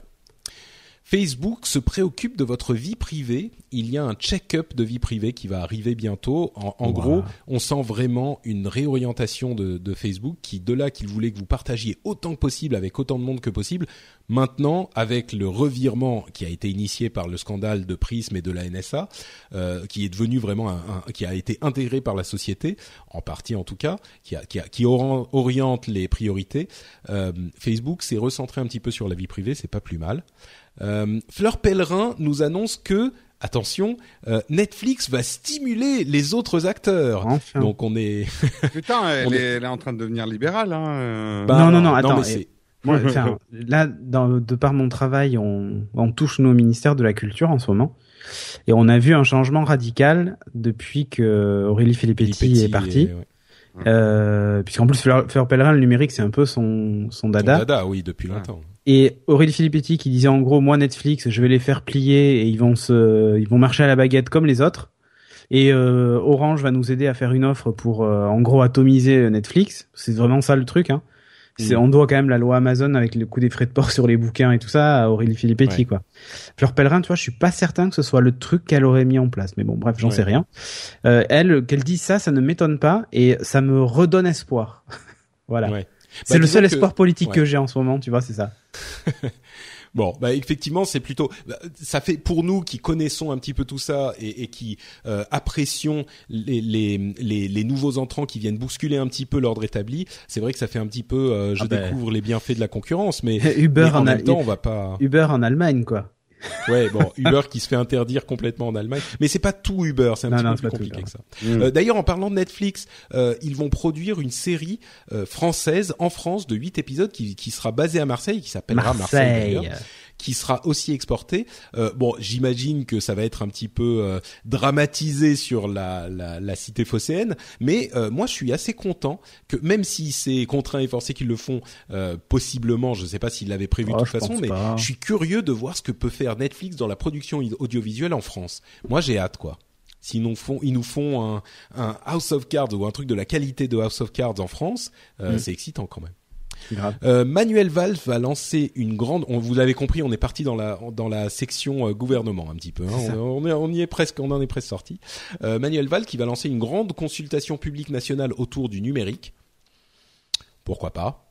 C'est ça fait un petit peu encore une consultation, encore. Moi, mais on est nous on est des technophiles, on voit ça de l'intérieur. J'ai un petit peu l'impression qu'on sait ce qui est important et dans quelle direction il faudrait aller peut-être qu'il est important pour des gens qui sont pas le nez dedans toute la journée d'avoir des avis d'experts. Et là, c'est une consultation publique nationale, a priori, à laquelle tout le monde pourra contribuer. Peut-être que c'est une bonne chose. Je suis ambivalent là-dessus, moi. On verra. Mais pas que des, mauvaises nouvelles. On va pas tout le temps taper sur le gouvernement, le nôtre et les autres. La France est le premier pays européen du e-gouvernement il semblerait, selon une étude euh, qui a étudié la chose, et on est quatrième au rang mondial. Donc vous voyez, on a souvent l'impression que la France et, et, et, le gouvernement sont un petit peu, euh, qui traînent un petit peu les pieds sur ce genre de choses. Euh, moi, je vois une vraie que tu énergie. par le e-gouvernement? Bah, la, la, disponibilité des services euh, du gouvernement en ligne. Ah oui, d'accord. Tout ce qui est impôts et tout ça.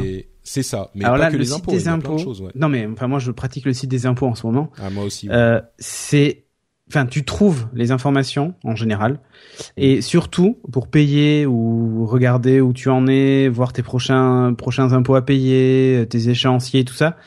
Enfin, c'est vraiment très bien fait et et, euh, et assez accessible. C'est juste moche, mais ça c'est C'est une un autre peu question. moche, c'est pas, oui, c'est un c'est peu pas vieux. le- hein, voilà, c'est c'est un ça, peu, euh, c'est un peu années Mais, mais ça 2000, euh, fonctionne. C'est- Et, il pourrait mettre des petits, il pourrait mettre des petites licornes sur ta feuille d'impôt. Eh ben justement, moi, tu vois, je m'attendais au moins à ce qu'il y ait un, un coq, tu vois, ou un Ouais, truc comme ça, mais bon. Non, un mais coq licorne, c'est- tu vois. C'est Bon. austère. on va C'est dire. ça. Ouais, mais mais, ça en marche. tout cas, euh, ouais ouais non mais ça marche, c'est super Ouais, bien ouais. fait. On peut payer plein de trucs en ligne euh, et c'est pas, il y a pas que les impôts. Hein. Donc euh, voilà, de, de temps en temps, il faut quand même être honnête.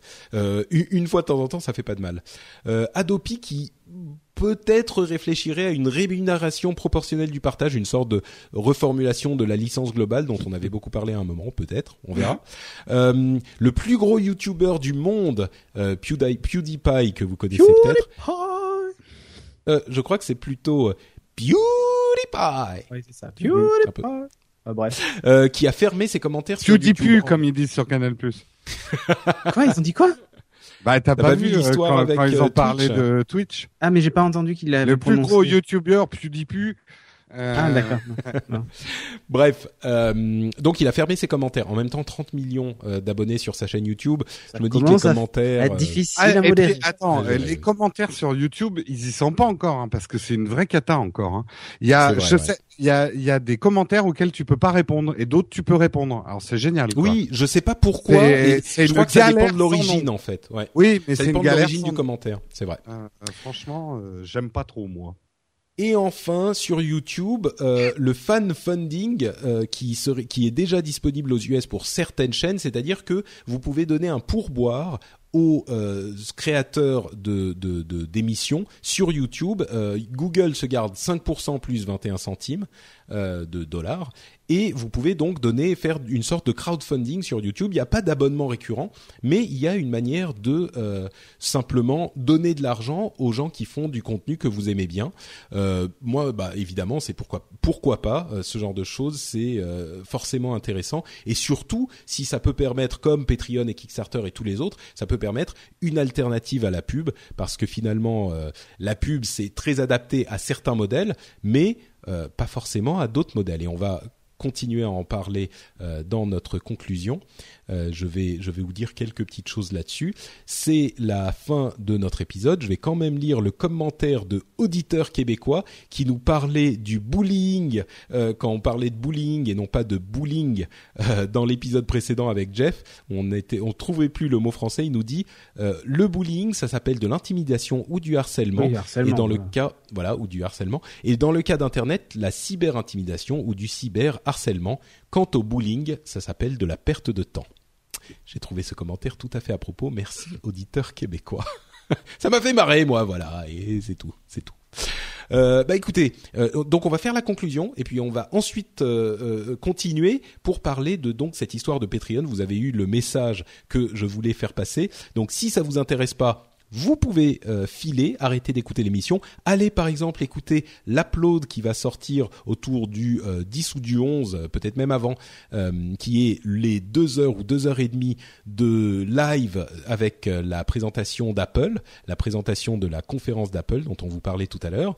Euh, et puis sinon, si vous voulez rester, bah, vous restez avec nous. Avant ça quand même, Cédric Bonnet, c'est Cédric Bonnet sur Twitter. C'est ça. Jérôme Kainborg, c'est Jérôme Kainborg sur Twitter.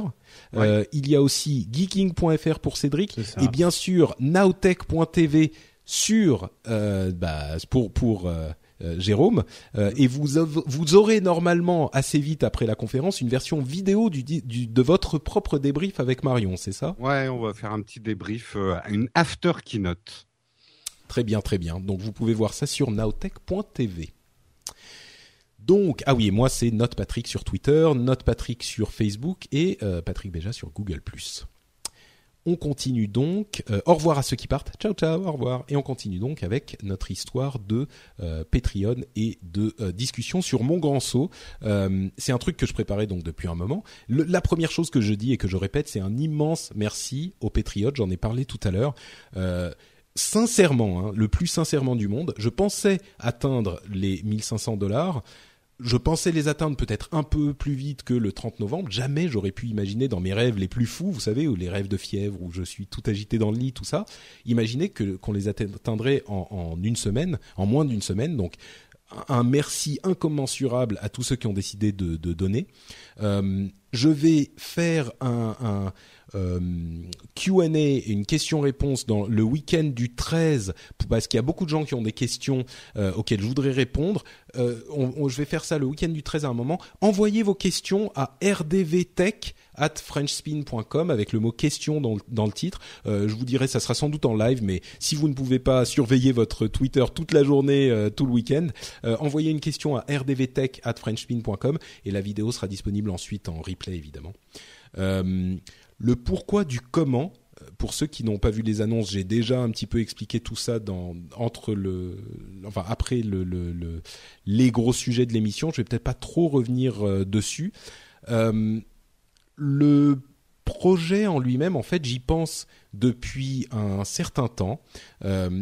Comme je le disais, le sou- soutien que m'a donné le, le Patreon, et c'est un petit peu en train de me donner des ailes. Euh, et comme je le dis dans la, dans la vidéo, j'espère que je vais pas m'écraser au fond au fond du ravin. Euh, mais mais c'est une euh, une décision qui a pas été facile, quoi. C'est une quelque chose que je fais depuis, comme vous le savez, huit ans. Et euh, c'est une, une chose que j'aurais pas pu faire s'il n'y avait pas que j'aurais pas pu tenter s'il n'y avait pas ce mouvement de euh, euh, de, soutien volontaire des, des au, contenu parce que je parlais de pub tout à l'heure et vous allez me dire les, garçons si vous êtes d'accord avec moi mais la, pub ça ça, ça change vraiment la forme et le contenu de ce qui se fait sur Internet. C'est-à-dire que quand vous vivez de la pub, le, le, le rendement est tellement faible que vous êtes obligé de faire de, de- ça, ça devient une politique du clic quoi. Vous devez en faire autant que vous voulez, euh, que vous que vous pouvez, et donc ça veut dire qu'il faut mettre plein de news, euh, beaucoup de news, et les mettre très vite en ligne, et ensuite faire des trucs un petit peu aguicheurs quoi. Faut faut Les dix le trucs les plus incroyables de la tech. Exactement. Ça, ça donne les listes, euh, les, les titres qui se terminent en point d'interrogation. Vous savez, genre euh, Jérôme Kainborg est-il un dangereux communiste? Ou les exclus. Euh, Ouais, exclu machin. Jérôme Kainborg communiste? Point d'interrogation. Ou, ou Jérôme Kainborg vote-t-il Marine Le Pen?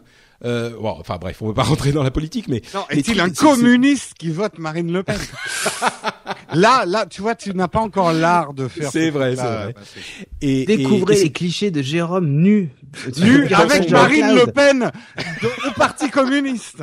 Bon, en même temps, ça, ça serait intéressant. Mais, euh, mais ce que je veux dire, c'est que c'est, c'est, c'est forcément les, les, les, le contenu qu'on fait quand on travaille avec la pub. C'est, c'est des trucs qui sont euh, vite beaucoup euh, aguicheurs.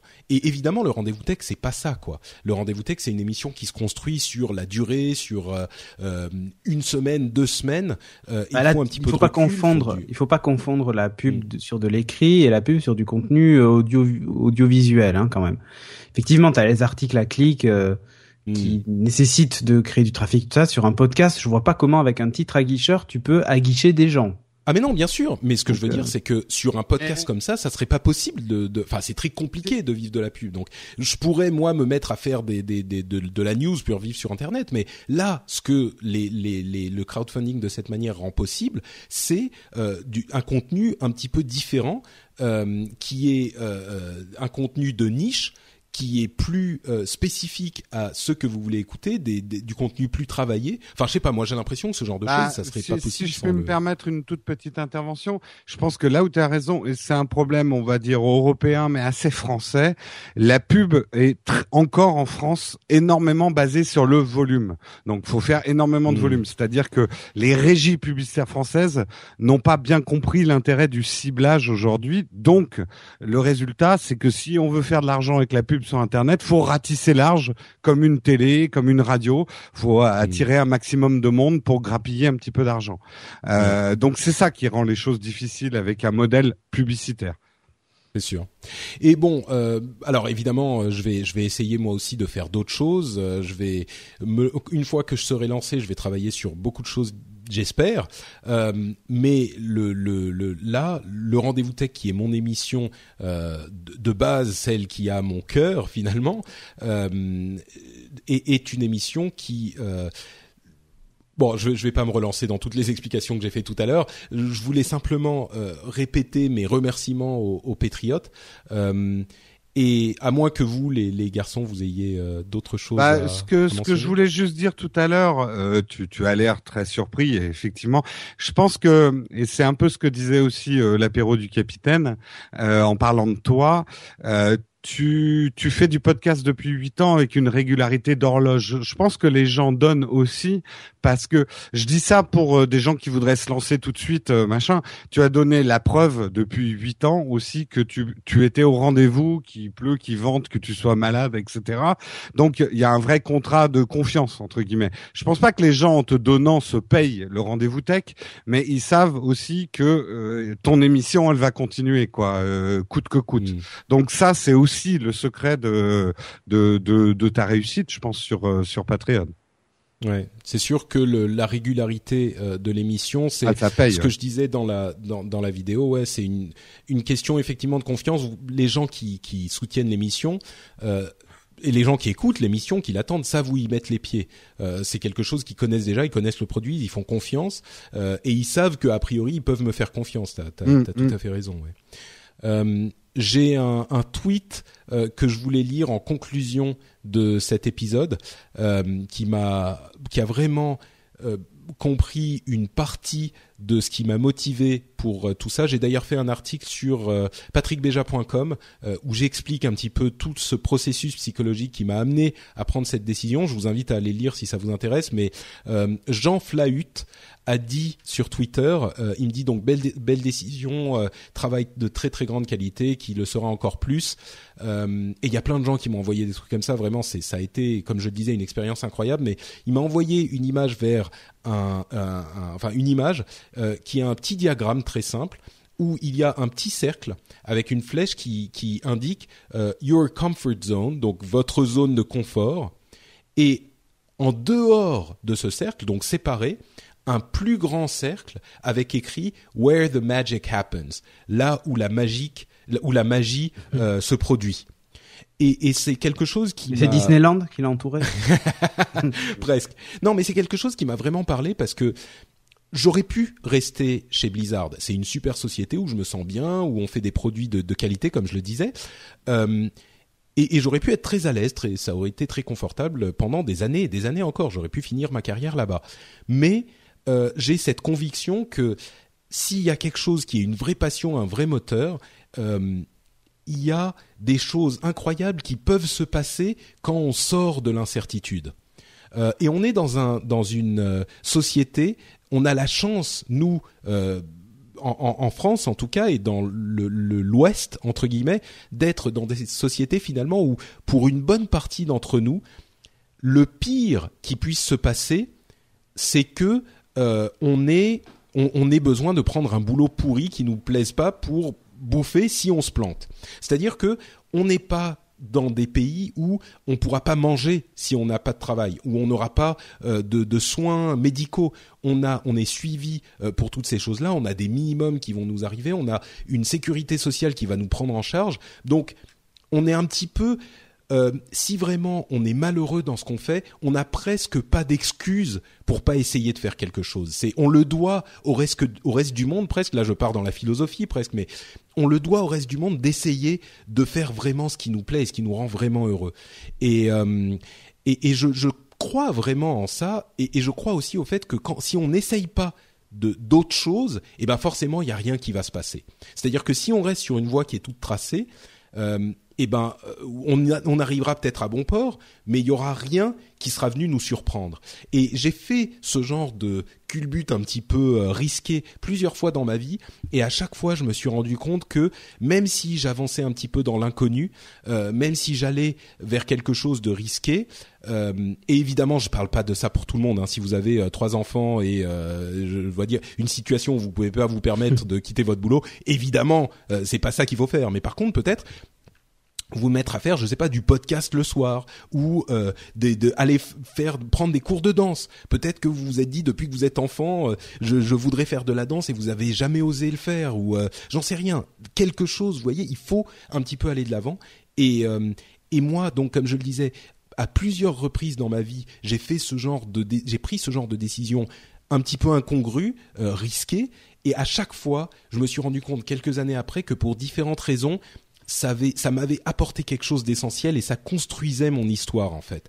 Et, euh, et aujourd'hui, si j'avais pas pris toutes ces décisions au cours de ma vie, euh, je serais pas la personne que je suis aujourd'hui. C'est normal, mais il y a plein de choses que j'ai vécues que j'aurais jamais pu vivre euh, si j'avais pas pris ces décisions bizarres. Donc euh, c'est un petit peu aussi euh, à cause de ça que j'ai décidé de faire ce changement radical. Et je vois que évidemment c'est préparé. Hein, comme je le dis dans l'article, je suis pas complètement fou. Euh, j'ai fait les calculs, j'ai mis un petit peu d'argent de côté, j'ai j'ai essayé d'évaluer les choses, mais je, me rends compte encore une fois que grâce à vous, grâce à la communauté qui s'est construite au bout de huit ans, eh ben cette prise de risque, sans, faut pas vendre la peau de l'ours. Euh, j'ai pas encore, euh, j'ai pas encore réussi à, vivre pendant euh, 5 ou 10 ans sur ce, métier, mais ce risque semble récompensé si c'est fait avec un petit peu d'intelligence, un petit peu de préparation. Donc euh, voilà, je voulais juste passer ce message euh, qui a été reflété par euh, ce tweet de, de Jean Flahut. Votre, les choses magiques se passent en dehors de votre zone de confort et ça s'est certainement vérifié pour moi. J'espère que ça se confirmera et peut-être que ça se vérifiera pour d'autres dans la communauté du rendez-vous tech et ailleurs. Voilà je, je, je, je, deviens un petit peu euh, ému encore quand je dis toutes ces choses-là. Euh, Peut-être qu'il serait temps de conclure. On a déjà fait très très long. Euh, messieurs Bonnet et Kainborg, quelque chose à ajouter avant que qu'on ne s'enfuit comme des voleurs? Pas mieux. J'ai faim. eh ben très bien, on va te libérer, Jérôme. Euh, vous aurez donc euh, à la fin de l'épisode, comme je le disais, le euh, son de la vidéo que j'ai fait pour les pour le, le, Patreon. Vous le savez, lrdv.fr pour contribuer au Patreon ou patreon.com slash rdvtech si vous devez, voulez devenir un patriote vous voulez rejoindre la communauté euh, qui est en train de, mettre en marche la révolution euh, de l'internet, vous pouvez aller sur patreon.com slash rdvtech. Toutes les notes seront sur euh, les, liens seront sur les notes de l'émission. Si vous voulez laisser des commentaires sur l'épisode, évidemment frenchspin.com et sur Twitter, Facebook, tout ça. Je vous remercie une euh, millième fois de votre gentillesse et de votre générosité. Euh, je, j'espère que nous continuerons sur cette voie et je vous dis euh, encore une fois, comme toujours et j'espère pour toujours, rendez-vous au prochain épisode. Ciao à tous.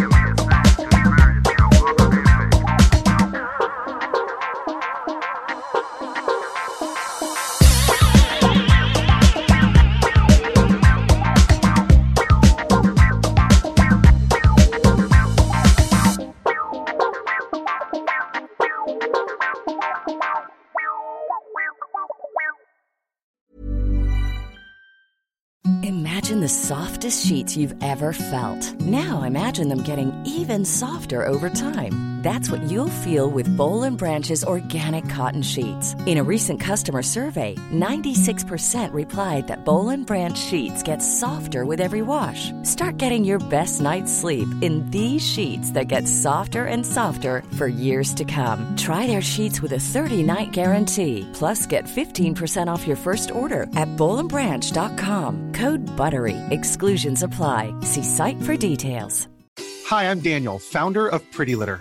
Cats and cat owners deserve better than any old-fashioned litter. That's why I teamed up with scientists and veterinarians to create Pretty Litter. Its innovative crystal formula has superior odor control and weighs up to 80% less than clay litter. Pretty Litter even monitors health by changing colors to help detect early signs of potential illness. It's the world's smartest kitty litter. Go to prettylitter.com and use code ACAST for 20% off your first order and a free cat toy. Terms and conditions apply. See site for details.